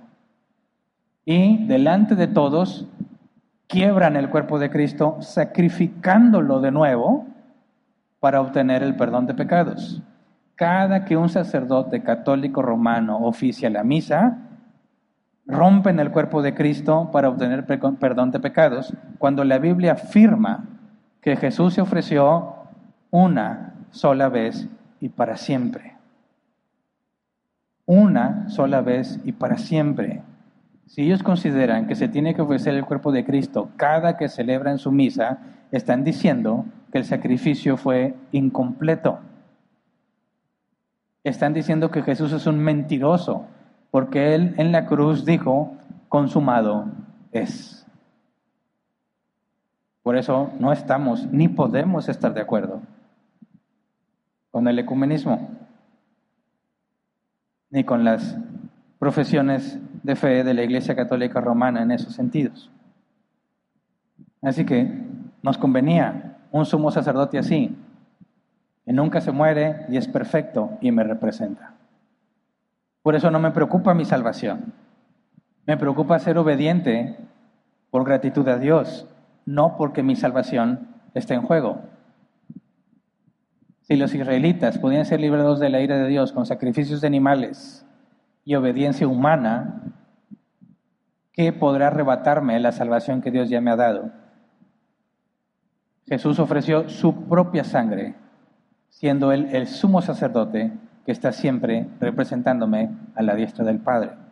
Por eso la Biblia afirma que nada nos separará del amor de Cristo, ni lo alto, ni lo bajo, ni lo profundo, ni el porvenir, ni los demonios, ni principados, ni potestades. Nadie podrá separarme del amor de Cristo. ¿Quién condenará, dice la Escritura, a los que Dios ha librado? Toda nuestra esperanza está en Él. Hebreos 9, 11 al 14 dice, Cristo, por el contrario, al presentarse como sumo sacerdote de los bienes definitivos en el tabernáculo más excelente y perfecto, no hecho por manos humanas, es decir, no es de esta creación, entró una sola vez y para siempre en el lugar santísimo. No lo hizo con sangre de machos cabríos y becerros, sino con su propia sangre, logrando así un rescate eterno. La sangre de machos cabríos y de toros y las cenizas de una novilla rociadas sobre personas impuras las santifican de modo que quedan limpias por fuera. Si esto es así, cuánto más la sangre de Cristo, quien por medio del Espíritu Eterno se ofreció sin mancha a Dios, purificará nuestra conciencia de las obras que conducen a la muerte a fin de que sirvamos al Dios viviente. Puedes verlo aquí con toda claridad. Jesús entró una sola vez y para siempre. Ahora esto conecta con lo que vimos el domingo pasado. Dijimos, podemos saber que la visión de Daniel de uno como hijo de hombre que venía en las nubes y se acercaba al anciano de días. ¿Se acuerdan? Vimos que Jesús ascendió y está registrado en Hechos. Vimos que antes de que Jesús se presentara, se preguntó quién es digno de tomar el rollo de la diestra del Padre y desatar sus sellos. Y estudiamos lo que ese rollo significa, ¿verdad? Y Jesús fue el único digno en el cielo, en la tierra y debajo de la tierra, y vimos que eso no tiene nada que ver con los reptilianos, ¿verdad? y él se acerca ante el Padre, toma el rollo, lo que implica es que redime la tierra que perdió Adán y es entregada a los santos. Pero aquí se nos dice lo que sucedió antes de que se acercara a tomar el rollo, lo que sucedió justo cuando ascendió. ¿Qué fue lo que pasó? Dice, al presentarse, versículo 11, al presentarse como sumo sacerdote de los bienes definitivos en el tabernáculo más excelente y perfecto, no hecho por manos humanas, es decir, no es de esta creación. ¿Cuál es ese tabernáculo? ¿Se acuerdan que leí que se le dijo a Moisés, construye el tabernáculo según el modelo que te mostraré? O sea, que hay un tabernáculo real en el cielo que se le mostró a Moisés para que hiciera una réplica en la tierra.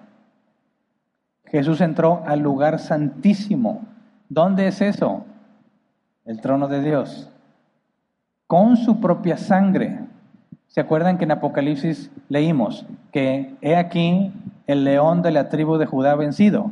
Pero lo que Juan vio fue un cordero como inmolado. ¿Qué fue lo que hizo Jesús a presentarse ante el Padre? Al lugar santísimo entró como cordero con su propia sangre, siendo sumo sacerdote, ¿verdad?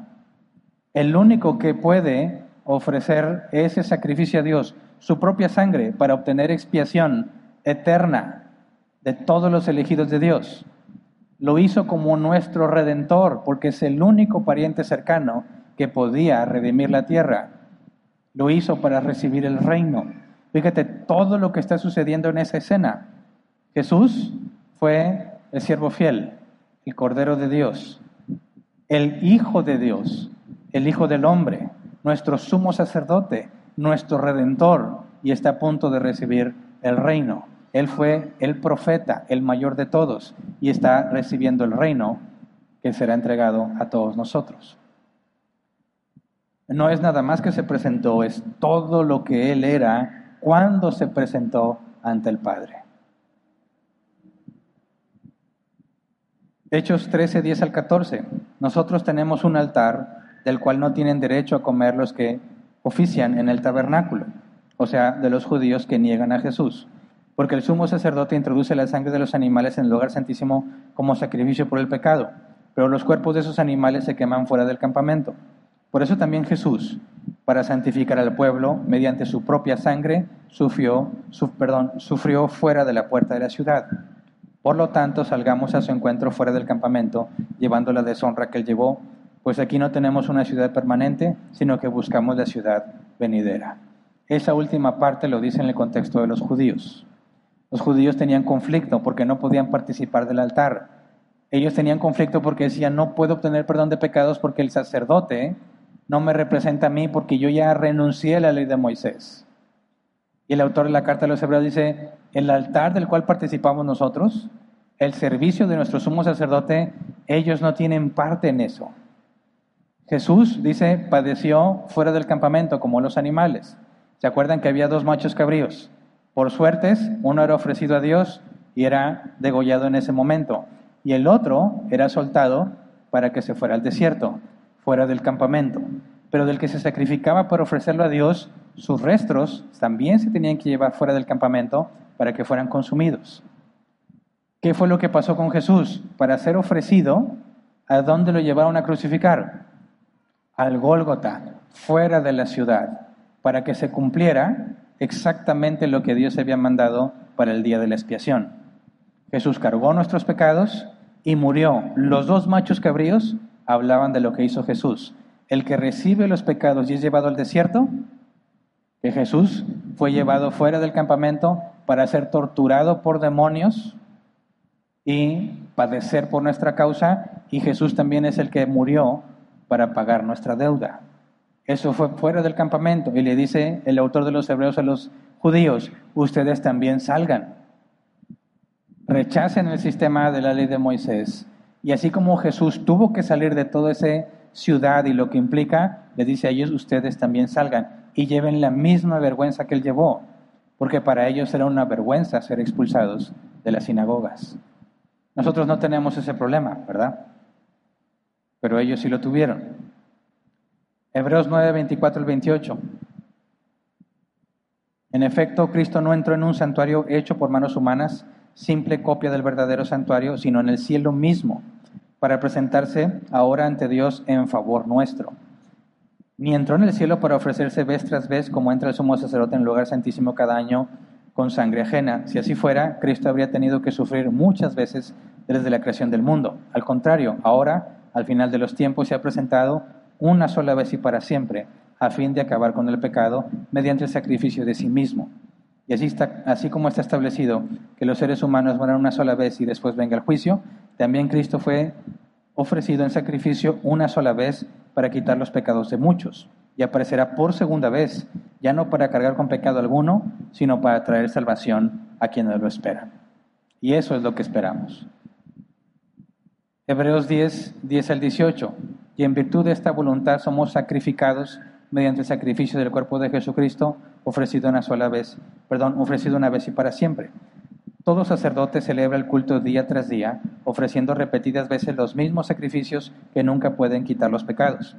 Pero este sacerdote, después de ofrecer por los pecados un solo sacrificio para siempre, se sentó a la derecha de Dios, en espera de que sus enemigos sean puestos por estrado de sus pies. Porque con un solo sacrificio ha hecho perfectos para siempre a los que está santificando. Ahí estamos nosotros. Dice el versículo 14, porque con un solo sacrificio ha hecho perfectos para siempre a los que está santificando. También el Espíritu Santo nos da testimonio de ello. Primero dice, este es el pacto que haré con ellos después de aquel tiempo, dice el Señor. Pondré mis leyes en su corazón y las escribiré en su mente. Después añade, y nunca más me acordaré de sus pecados y maldades. Y cuando estos han sido perdonados, ya no hace falta otro sacrificio por el pecado. Somos perdonados total y completamente. No hay nada que deba o esté pendiente de ser perdonado ante Dios. Así que es imposible que pierdas tu salvación. Eso está garantizado.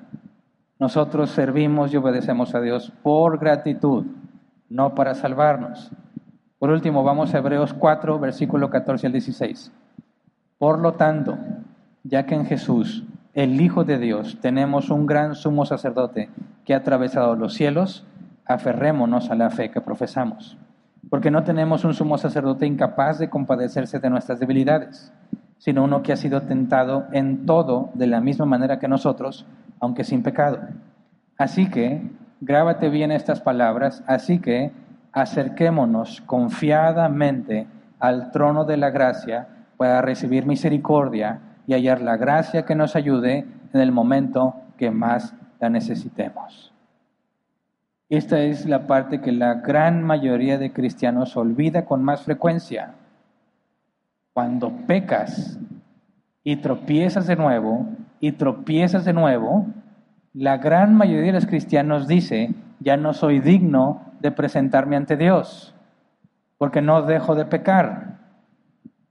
Voy a esforzarme por dejar de pecar y entonces me acerco a Dios. Es lo opuesto a lo que dice aquí.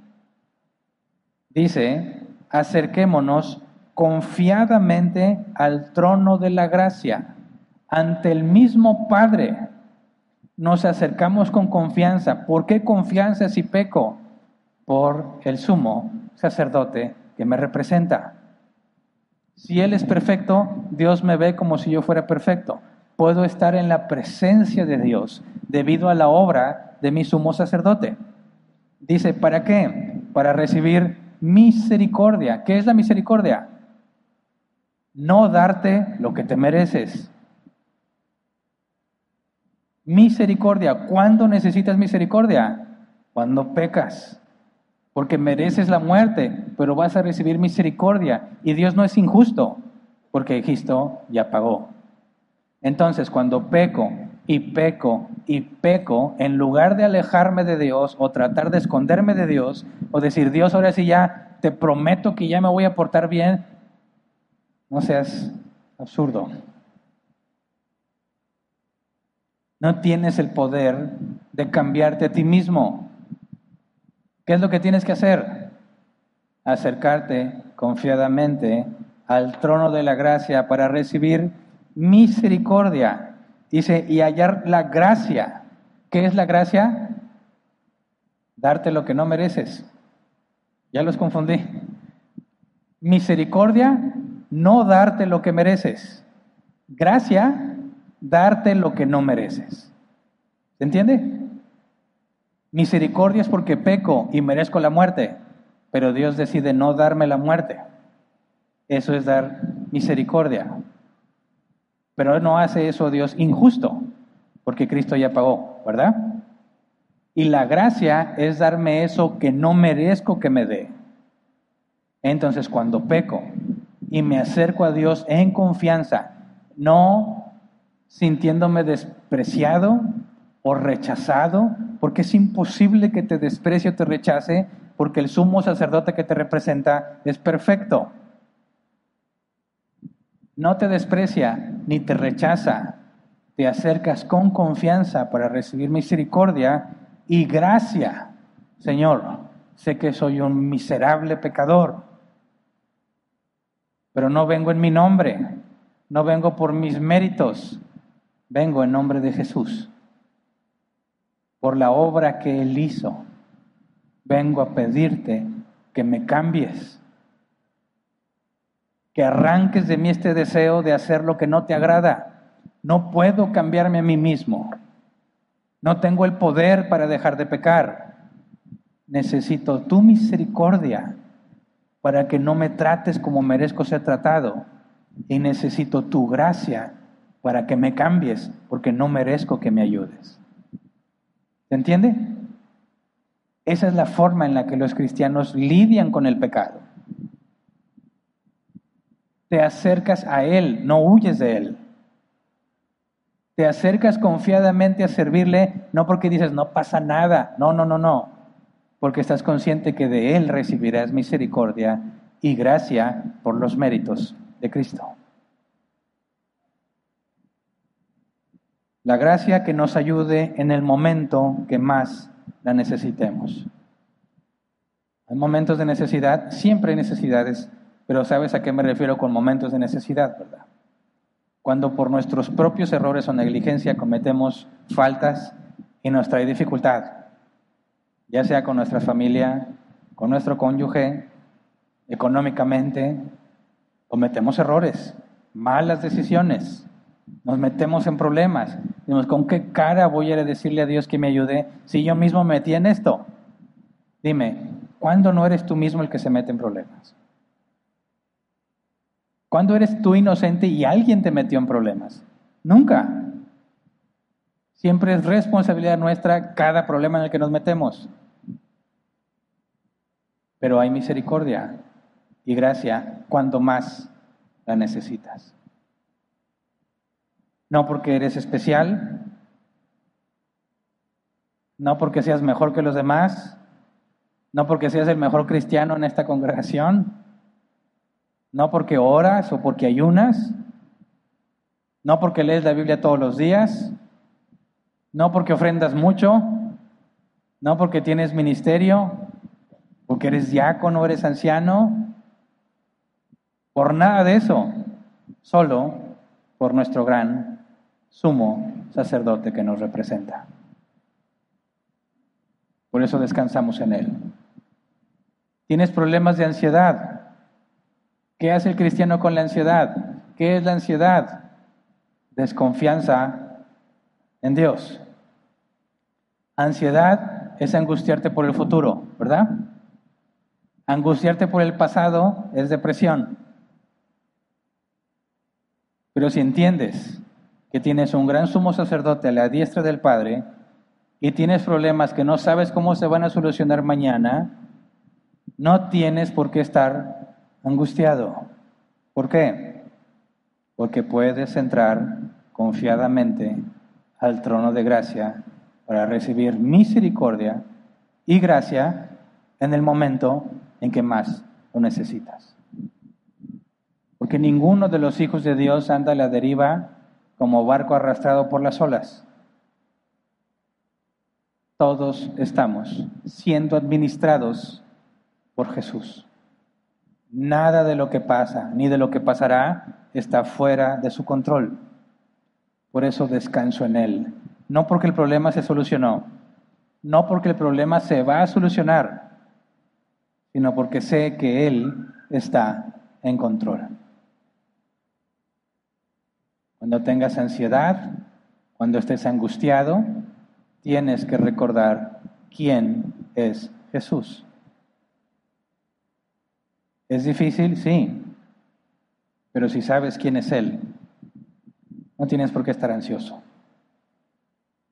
Ninguno tenemos la vida resuelta, ¿verdad? Pero estamos en sus manos. Él no permitirá que me pase nada que me vaya a destruir. Todos los cabellos de mi cabeza, dice la escritura, están contados. Ni un pajarillo cae al suelo sin que Dios lo permita. Cuanto más control tiene sobre nuestras vidas. ¿Por qué tú no te angustias? ¿Por qué tú no estás ansioso? Porque tengo un gran sumo sacerdote que está siempre a la diestra del Padre, es perfecto y que me representa. No tengo la vida asegurada para mañana, no tengo la salud asegurada ni siquiera para el día de hoy, no tengo trabajo asegurado para el día de mañana, pero tengo a Dios. Y con Dios lo tengo todo. Por eso puedo confiar en Él. Así que Jesús no es solo un ser humano. No nada más es Dios. Es nuestro representante. Y un día, cuando Él regrese, vendrá por los que son de Él. Los que son de Él. Muchos se darán cuenta que nunca fueron de Él. Pero los que somos de Él, vendrá por nosotros. nos quitará este cuerpo de muerte. No volveremos jamás a tener un conflicto interno para obedecer a Dios. Jamás dudaremos de Dios. Jamás desconfiaremos de Él. Habitaremos con Él sin sacrificios, sin rituales, y lo veremos cara a cara. Y lo que vamos a ver es un humano como nosotros. Él es Dios hombre y jamás dejará su naturaleza humana por toda la eternidad. Habitaremos con Él, Él estará en medio de nosotros y le serviremos eternamente. Esa es nuestra confianza. Esa es nuestra esperanza, independientemente de cómo nos vaya aquí. ¿Verdad? Así que no se angustien, dijo Jesús. Confíen en Dios, dijo Él, confíen en mí. Confiemos en Él. Vamos a ponernos de pie y vamos a orar.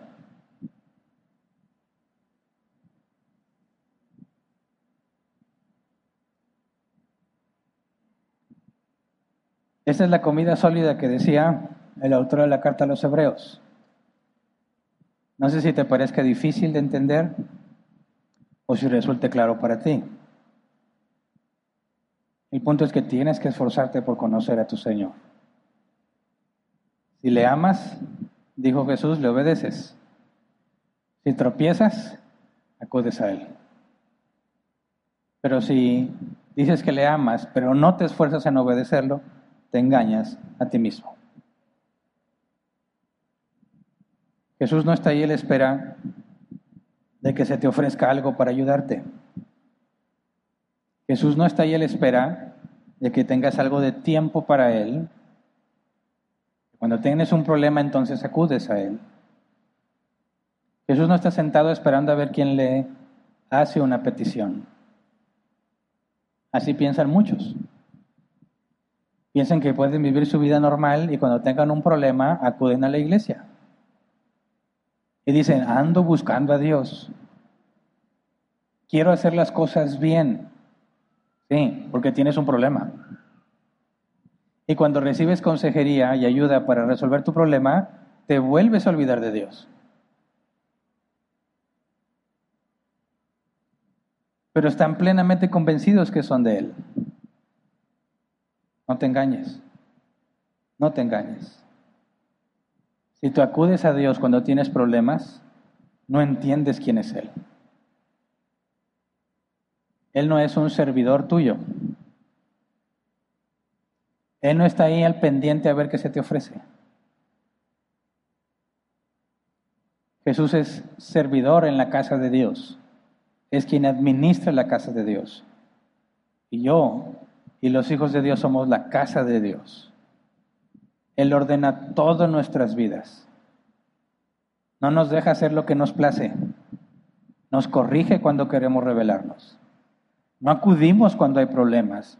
Él nos hace perseverar todos los días, aunque tropezamos. En eso distingues que eres de Él, porque le amas. ¿Qué significa eso?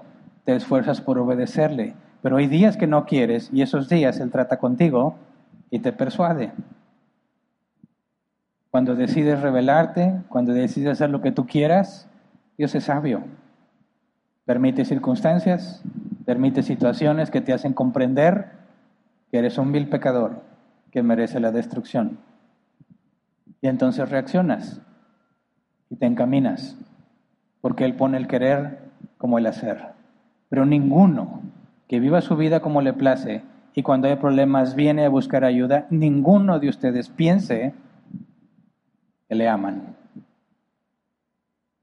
Ninguno de ustedes piense que son sus hijos. La Biblia dice al árbol se le conoce por sus frutos. Jesús representa a los hijos de Dios y solo a los hijos de Dios. O estás con Él o estás contra Él. No hay términos medios. La vida cristiana es muy difícil y muy complicada. Es imposible vivirla sin Él. Por eso no puede haber cristianos que no hablan con Dios, cristianos que no oran, cristianos que no estudian. Es absurdo. ¿Cómo puede ser que Jesús guíe tu vida, pero nunca te guía o te disciplina para que leas? ¿O nunca te disciplina para que estudies? ¿O nunca te disciplina para que oras? ¿Para que ores? Si nunca te disciplina para eso, no eres de Él. Porque la Biblia dice que Dios azota y disciplina al que recibe por hijo. Así que Jesús es un descanso para todos aquellos que estamos siendo guiados por Él. Para todos aquellos a los que les pesa luchar consigo mismos. Para todos aquellos que saben que son unos miserables. Es la noticia de Jesús nuestro sumo sacerdote lo que nos da paz. Lo que nos enseña a seguir adelante. Pero si tú crees que ser cristiano es venir a la iglesia y pedirle cosas a Dios porque te las mereces por venir a la iglesia, estás totalmente perdido y confundido. Somos soldados de Cristo. La vida cristiana es una lucha constante con nosotros mismos. Asegúrate de que estás luchando. Asegúrate de ir en contra de tus propios deseos. Es ahí donde hay esperanza. Es ahí donde puedo decir, Señor, no puedo. No puedo. Lo bueno que quiero hacer, no lo hago. Lo malo que no quiero hacer, termino haciéndolo. Soy un miserable. Pero dice la escritura, pero gracias sean dadas a Jesús. ¿Qué significa eso? Eso que leímos. Acudo al trono de gracia. Sé que no puedo y que no merezco nada. Y lo sé porque me esfuerzo por hacer lo bueno. Quien piensa que es bueno, no se ha esforzado por hacer lo bueno. Cuando te esfuerzas en hacer lo bueno, te das cuenta de lo malo que eres. Cuando tú dices la vida, oh, yo estoy todo bien, casi ni peco. Es un terrible nivel de ignorancia. Por eso, es una buena noticia para el que padece, para el que sabe todo lo que tienes que cambiar y no puedes, para el que sabe que no puede dejar de pecar. Para ese son excelentes noticias saber que Jesús es tu sumo sacerdote, porque vas a descansar en Él. Pero si tú dices, ah, pues Jesús es sumo sacerdote, que bueno, no sabía, pero ahora sé. ¿Y ya? Analiza profundamente qué estás haciendo aquí. Los hijos de Dios anhelan su regreso. No con ganas de ya no estar en el mundo, sino con ganas de ser librados de sí mismos. Si no tienes ese deseo, piensa entonces qué te hace pensar que eres cristiano.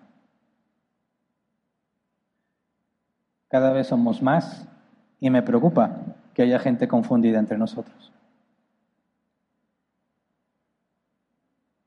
Vamos a orar, Señor.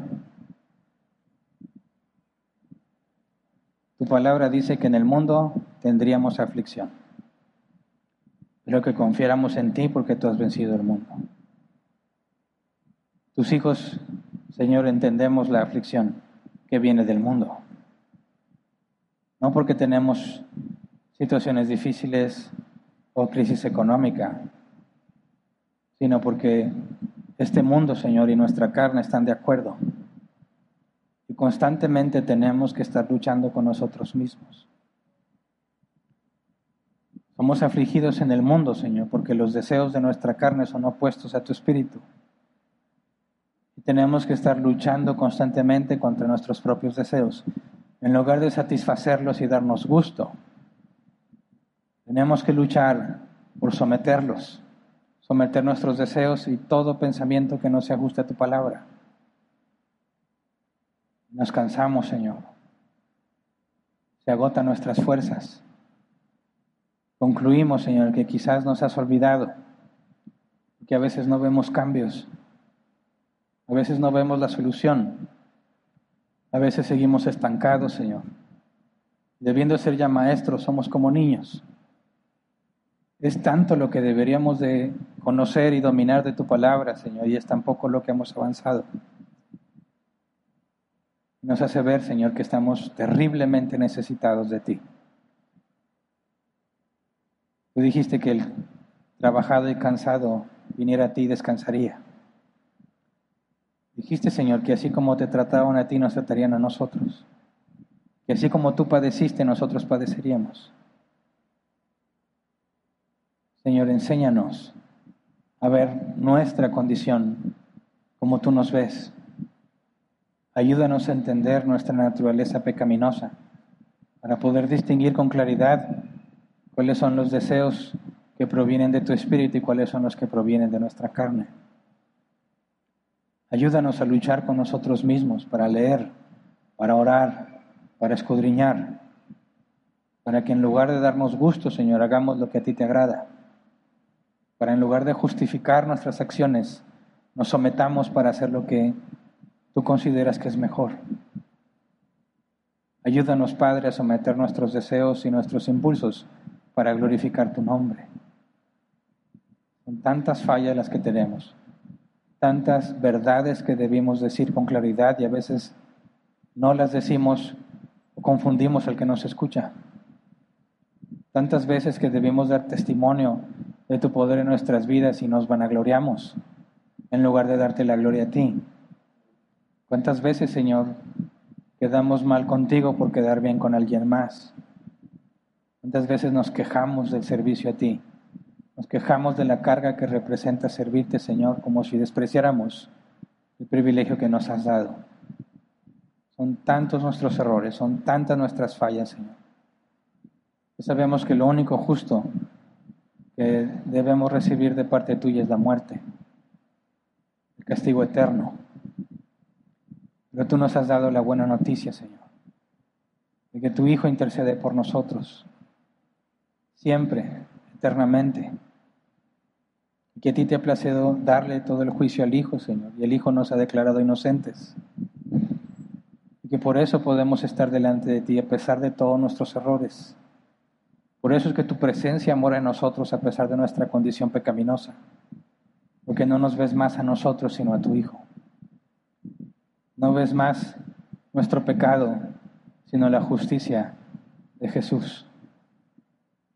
Por eso te rogamos que nos ayudes a entender que necesitamos acudir a nuestro sumo sacerdote, a recibir la misericordia y la gracia, Señor, en el momento que más la necesitamos Concédenos vivir una vida humillada delante de ti, de humildad, no sintiéndonos mayores o superiores o comparándonos con otros, sino sabiendo que no somos más que siervos y consiervos tuyos, Señor. A cada uno le dice talentos diferentes y cada uno debe multiplicar lo que se le ha dado. No estamos en una competencia entre nosotros mismos. Todos terminaremos la carrera, aunque lleguemos en distintos tiempos y lugares, pero fiel eres tú quien nos ha llamado, Señor, y por tu fidelidad terminaremos. En nuestro último aliento de estos días en la tierra, Señor, sabremos, como dijo el apóstol Pablo, he terminado la carrera, he guardado la fe, por lo demás me espera la corona de gloria que Dios fiel y justo me dará. Eres justo por las obras de Jesús, Señor. Por su justicia me has perdonado. Por su perfección me has bendecido, Señor. Todo lo que tengo es inmerecido y lo tengo solo por los méritos de Cristo. Enséñanos a vivir conscientes de eso, Señor. Enséñanos a vivir agradecidos por nuestro gran y fiel sumo sacerdote. Te lo pedimos en el nombre de Jesús. Amén. Pueden sentarse. Pasemos a la sección de preguntas y respuestas. Tenemos 15 minutos como máximo para tratar de responderlas. Este próximo martes se reactivan de nuevo las sesiones de preguntas y respuestas. Los martes de 7, 8 y media, hora de México, hora del centro de México. Eh, la sesión se hace por YouTube, pero no es una sesión pública. Tienes que ingresar por medio de un link. El link se publica en la página de Árbol Plantado de Facebook para que el que esté interesado, unos minutos antes se publica, puedas ingresar y participar. No se requiere que seas de árbol plantado, ni siquiera se requiere que seas cristiano. Lo único que se requiere es respeto al hacer tu pregunta. Y haré mi mejor esfuerzo por responder todas las preguntas que pueda en hora y media de tiempo. Entonces, si hay preguntas que quedan pendientes el día de hoy, si es que hay preguntas, todavía habrá oportunidad, si Dios lo permite, el próximo martes. Bien, empiezo a leer las preguntas que están aquí, que ya llegaron algunas. Dice Gabriela Quesada, Aarón tenía dos o cuatro hijos en el sacerdocio. Buen día iglesia y pastor Hernán, gracias. Primero tenía cuatro y se quedó con dos, ¿verdad? Tenía cuatro cuando se inauguró el servicio, Dios le quitó la vida a Nadab y Abiú y se quedaron nada más dos. Siguiente, Griselda Rivas. ¿Qué pasará con los líderes religiosos de Israel cuando venga Jesús por los suyos, aun siendo el pueblo creado por Dios? ¿Se quedarán? Mira, el apóstol Pablo, sobre todo si lees la carta a los romanos, demuestra que no son pueblos de Dios aquellos según la carne. No es porque desciendas de, de Abraham según la carne, sino según la promesa los hijos de Abraham son los que tienen la misma fe que Abraham y es Dios quien concede la fe. Así que cuando hablas de los israelitas, estás hablando de seres humanos comunes y corrientes que no porque ser israelitas significa que sean pueblo de Dios. Porque si cualquier ser humano desprecia el Evangelio de nuestro Señor Jesucristo, es, está condenado, ¿verdad? Descienda de quien descienda. Así que todo ser humano va a ser juzgado según sus propias obras, según su propio pecado desciendas de quien descienda, seas hijo de quien seas hijo. Todo el que recibe a Jesucristo eh, como Rey y Señor y se humilla a Él y vive para Él, no importa de quién desciendas, eres hijo de Dios. Entonces, no es la carne lo que determina si correspondes al pueblo de Dios o no, si eres hijo de Dios o no, sino el nuevo nacimiento que Él otorga a quien Él quiere. Entonces, cuando venga Jesús por los suyos, todo hombre que no sea de Él sea israelita o no, va a ser juzgado según sus obras. Siguiente, Sergio Navarro. Buen día, pastor. Hebreos 2.18 no se contradice con lo que nos enseñaste cuando vimos que Jesús era completamente humano, pero dijiste que a diferencia de nosotros Jesús no podía haber caído en tentación. Hebreos 2.18 dice que fue tentado en todo, pero sin pecado. El hecho de que Jesús sea tentado no significa que era posible que pecara. De hecho, no sé si recuerdas de un ejemplo. Piensa en un ingeniero civil que construye un puente. En la inauguración pide que pase toda clase de vehículos, trailers, tractores, personas, para que prueben el puente, no porque piense que se puede caer, ¿verdad? Sino para demostrar que el puente no se va a caer. Entonces, Jesús fue tentado en todo, pero sin pecado. El hecho de que haya sido tentado en ninguna manera implica que tiene la capacidad de pecar porque es Dios. El hecho de que haya sido tentado era precisamente para demostrar que es imposible que él peque. Entonces, en ninguna manera es una contradicción. Siguiente, Dylan Jauregui. Lo que el autor de Hebreos comunica en el capítulo 10, verso 9, dice, así quitó lo primero para establecer lo segundo, es utilizado en el debate de la ley a la que debemos sujetarnos, a la ley de Moisés o a la ley de Cristo. Esta misma se toma de los dos grandes mandamientos de Mateo 22, 36 a 40. Si Jesús quitó lo primero, ley de Moisés, para establecer lo segundo, ley de Cristo, van incluidos en que, van incluidos en que quitó lo primero, ley de Moisés, los diez mandamientos, sino cómo reconciliamos los diez mandamientos que fueron dados en el antiguo pacto con el nuevo pacto. Mira, todo aquello que Dios haya ordenado desde el principio, desde eh, el pacto con Noé, o las leyes no ágidas, como le llaman algunos, está basado en el carácter de Dios. Toda ley que Él haya estipulado basada en su carácter sigue vigente.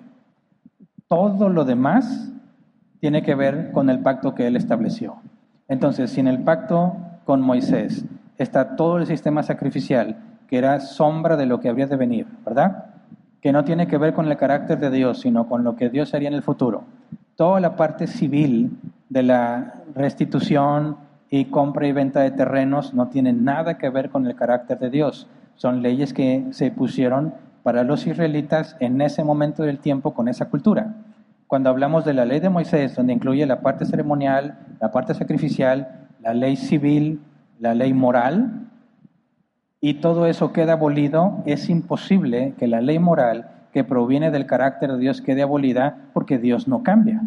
Entonces, cuando decimos que la ley de Moisés ya no está vigente, estamos hablando de todo aquello que no tiene que ver con la naturaleza de Dios. Pero el adulterio es pecado aún antes de la ley de Moisés. Esa es la prueba de que todo mandamiento que proviene de la naturaleza y el carácter de Dios, no robes, no asesines, no codicies a la mujer de tu prójimo ni nada que él tiene, eso no está basado en una cultura, ni en un contexto, ni en un momento histórico, sino en la naturaleza divina de Dios y eso permanece vigente porque Dios no cambia. Pero toda la parte ceremonial, toda la parte sacrificial, toda la parte civil no aplica para nosotros porque fue dada en un contexto y en un momento de la historia en particular. Así es como distinguimos a qué se refiere con la ley de Moisés y que permanece de la ley de Moisés vigente porque sigue reflejándose el mismo carácter de Dios y es más lo encuentras confirmado en el Nuevo Testamento. Quizás es una, manera más fácil de distinguir, aunque más tardada. Todo lo aquello que está en la ley de Moisés, que veas que ha sido confirmado en el Nuevo Testamento, sigue vigente. Lo que no, no. En el Nuevo Testamento, en la iglesia, nunca se le demanda que haga sacrificios, eso ya no está vigente. Sigue demandándose el matrimonio entre un solo hombre y una sola mujer, el adulterio sigue vigente como prohibición, ¿verdad? Está confirmado en el Nuevo Testamento. Te vas a tardar más en encontrarlo todo, pero es una manera clara. En la otra forma es todo aquello que va de acuerdo a la naturaleza de Dios, puesto que Dios no cambia, sigue siendo prohibido. Aquello que no está basado en la naturaleza de Dios queda abolido junto con la ley de Moisés. Siguiente, Alex García. Hablando de sacerdote en el judaísmo, el sacerdote tenía que ungir al Mesías. ¿Quién ungió al Mesías? Aunque sabemos que Jesús es el Mesías, ya que en el judaísmo no hay nadie quien lo unja, actualmente ya que no hay sacerdocio por la falta del templo. ¿Cómo puedo responder esto? Bueno, la unción que se tiene que presentar tanto a reyes como a sacerdotes está puesta en la ley de Moisés y es un símbolo que representa que Dios lo ha elegido, ¿verdad? Si preguntáramos, ¿cómo le hizo Dios para elegir a Abraham o para elegir a Noé? O, como dice la carta a los hebreos, el profeta Abel, quien murió a manos de su hermano Caín, ¿en qué momento fueron ungidos? ¿Quién ungió a Moisés? Nadie. ¿Por qué? No había sido dada esa instrucción. Y la unción literal, o sea, el hecho de derramar aceite, es un símbolo de que Dios ha elegido a tal hombre. Pero en ninguna manera eso impone una restricción para Dios, ¿verdad? La unción, cuando dice la escritura que Jesús enseñaba como quien tiene autoridad, dice el NBI, el original dice Jesús enseñaba como quien tiene unción para enseñar. La unción que ha demostrada por el llamado de Dios y las obras que haces. Entonces, cuando Dios ha ungido a un hombre y lo ha llevado como profeta, por ejemplo, quien ungió a Elías, Eliseo fue ungido, pero Elías no, no establece una prohibición o un requisito para Dios. El argumento de que Jesús no puede ser el Mesías porque no fue ungido, ignora o deja de lado conscientemente todo lo que Jesús hizo demostrar, lo que hizo para demostrar que él tenía la unción de parte de Dios, ¿verdad? No puedes argumentar que por un requisito eh, humano no puede tener la unción, ya que eso solo representaba la unción que Dios daba, como Salomón fue ungido rey pero se dieron cuenta que Dios le había ungido como rey hasta que mostró su sabiduría. El hecho de que Jesús hiciera todo lo que hizo demuestra que tenía la unción de parte de Dios, aunque no se haya sujetado al proceso. Hay algunos que tratan de ver el bautismo o su sepultura como la posible unción, pero no me parece que sea correcto. Así que la manera en que yo entiendo la unción de Jesús tiene que ver con lo que Él demostró, ¿verdad? La unción que es la autoridad que Dios le ha dado. Edson Medina, ¿cuál es nuestro rol como sacerdote según 1 Pedro 2.9? Bueno, eh, si Jesús es el sumo sacerdote y nosotros dice somos hechos sacerdotes, si te fijas como cristianos, en nuestro andar en el mundo tenemos la responsabilidad de dar testimonio y de guardar lo que Dios ha mandado. Entonces, cuando nosotros somos el por así decirlo, el medio que Dios usa para llevar la salvación y se nos encarga ser discípulos, estamos cumpliendo en parte lo que los sacerdotes hacían con el pueblo de Dios cuando instruían la ley. El sistema sacrificial ya no tiene sentido con nosotros, pero el hecho de instruir a los hermanos, eh, en el caso de los sacerdotes, enseñar la ley y la aplicación de la ley, lo ves reflejado en la eh, asamblea y la autoridad que tiene para ejercer disciplina, en el hacer discípulos, en, en los ancianos que enseñan. No hacemos todos lo mismo que los sacerdotes tenían que hacer, pero las responsabilidades del sacerdote han sido repartidas en el pueblo de Dios según él lo consideró. De esa manera creo estamos viendo el sacerdocio que corresponde a los hijos de Dios. Siguiente, Sergio Navarro. Quienes tratan de judaizar usan la frase estatuto perpetuo como argumento. ¿Por qué no se debe entender así de literal? Porque ese estatuto perpetuo está condicionado al pacto, ¿verdad? Así como Dios había ordenado que los, eh, los sacrificios matutinos y vespertinos fueran perpetuos, y luego Dios destruye el templo y ya no se pueden ejecutar porque Dios los haría desobedecer una instrucción que Él mismo les ha dado. Ver que es un estatuto perpetuo y sacarlo de su contexto, es decir, esto tiene que pasar para siempre. Y si lo quieres tomar literal, aún en la glorificación, tendrían que hacer, eh, seguir haciendo eso y no tendría ningún sentido. Entonces hay que verlo en su contexto, ¿verdad? Es un estatuto perpetuo si y solo si el pacto está vigente. Si el pacto queda abolido, todos los estatutos que eran perfectos no tienen ningún sentido porque el pacto ya no está vigente. Así que ese estatuto perpetuo es dentro del pacto si y solo si esté vigente. Si no, no puedes continuarlo, ¿verdad? No tiene sentido tomarlo fuera de su contexto. Siguiente, Griselda Rivas. Si estamos en nuevo pacto y debemos olvidar o no llevar la ley de Moisés, ¿qué pasa con los diez mandamientos? Ya lo respondí. Seguimos sujetos a los diez mandamientos porque son de acuerdo a la naturaleza de Dios. Siguiente, Emanuel. Algunos creen que Melquisedec es Jesús por la descripción que se da en él en Hebreos 7, 1 al 3. ¿Qué opina de ese punto de vista? No estoy de acuerdo. El hecho de que Jesús sea sin eh, ancestros, ¿verdad? Sin padre ni madre, como Melquisedec, no significa que Melquisedec fue creación directa de Dios o que fue concebido virginalmente, ¿verdad?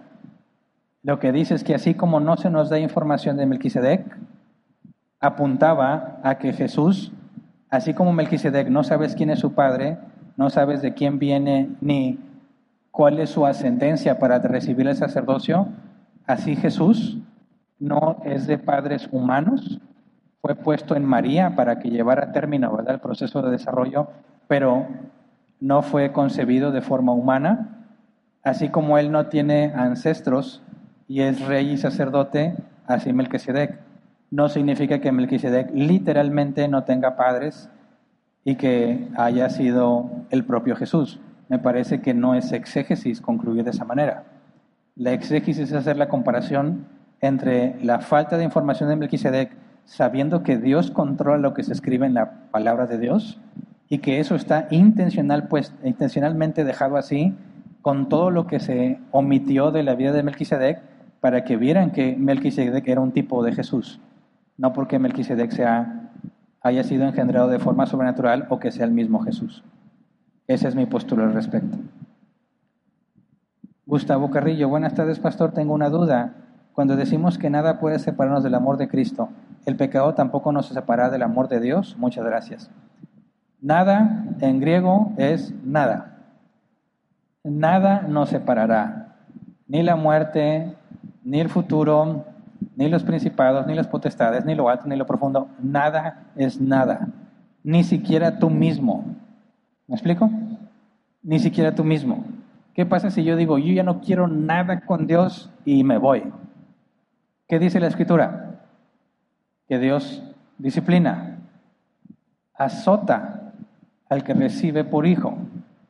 El día que me pegue la locura y diga, ya no quiero nada de Dios y me marche, me van a ver aquí humillado y arrepentido, pidiéndole perdón a Dios y a ustedes por atreverme a hacer semejante cosa. No porque yo sea tan bueno que me voy a arrepentir, sino porque estoy en las manos de Jesús. Y Jesús dijo esto, La voluntad del Padre, Juan 10, si no me equivoco, la voluntad del Padre es que de los que Él me da, no pierda yo ninguno, sino que lo resucite en el día postrero. Si Dios me puso en las manos de Jesús y me pierdo, Jesús no es Dios. ¿Se entiende? Porque si Jesús es Dios, no peca. Y el Padre le mandó que no pierda ninguno. Si yo me pierdo y fui puesto en las manos de Jesús, Jesús no es Dios. Así que si estoy en las manos de Jesús, por más que me revele, Dios en su infinita misericordia me va, me va a disciplinar, va a permitir que sea maltratado y luego solito yo voy a decir, ya me doy cuenta, ¿verdad? Este, de mi locura, perdóname Señor, no me obliga a estar con Él. Quisiera dejar en claro eso. No me obliga a estar con Él. Me persuade y es muy persuasivo. Sabe exactamente qué hacer contigo para que seas persuadido. Así que, y lo digo por experiencia, cuando me pongo necio, Luego, luego me meten cintura. Y bueno, se acabó el tiempo, ¿verdad? Es todo, despedimos la transmisión, si Dios quiere nos vemos la próxima semana.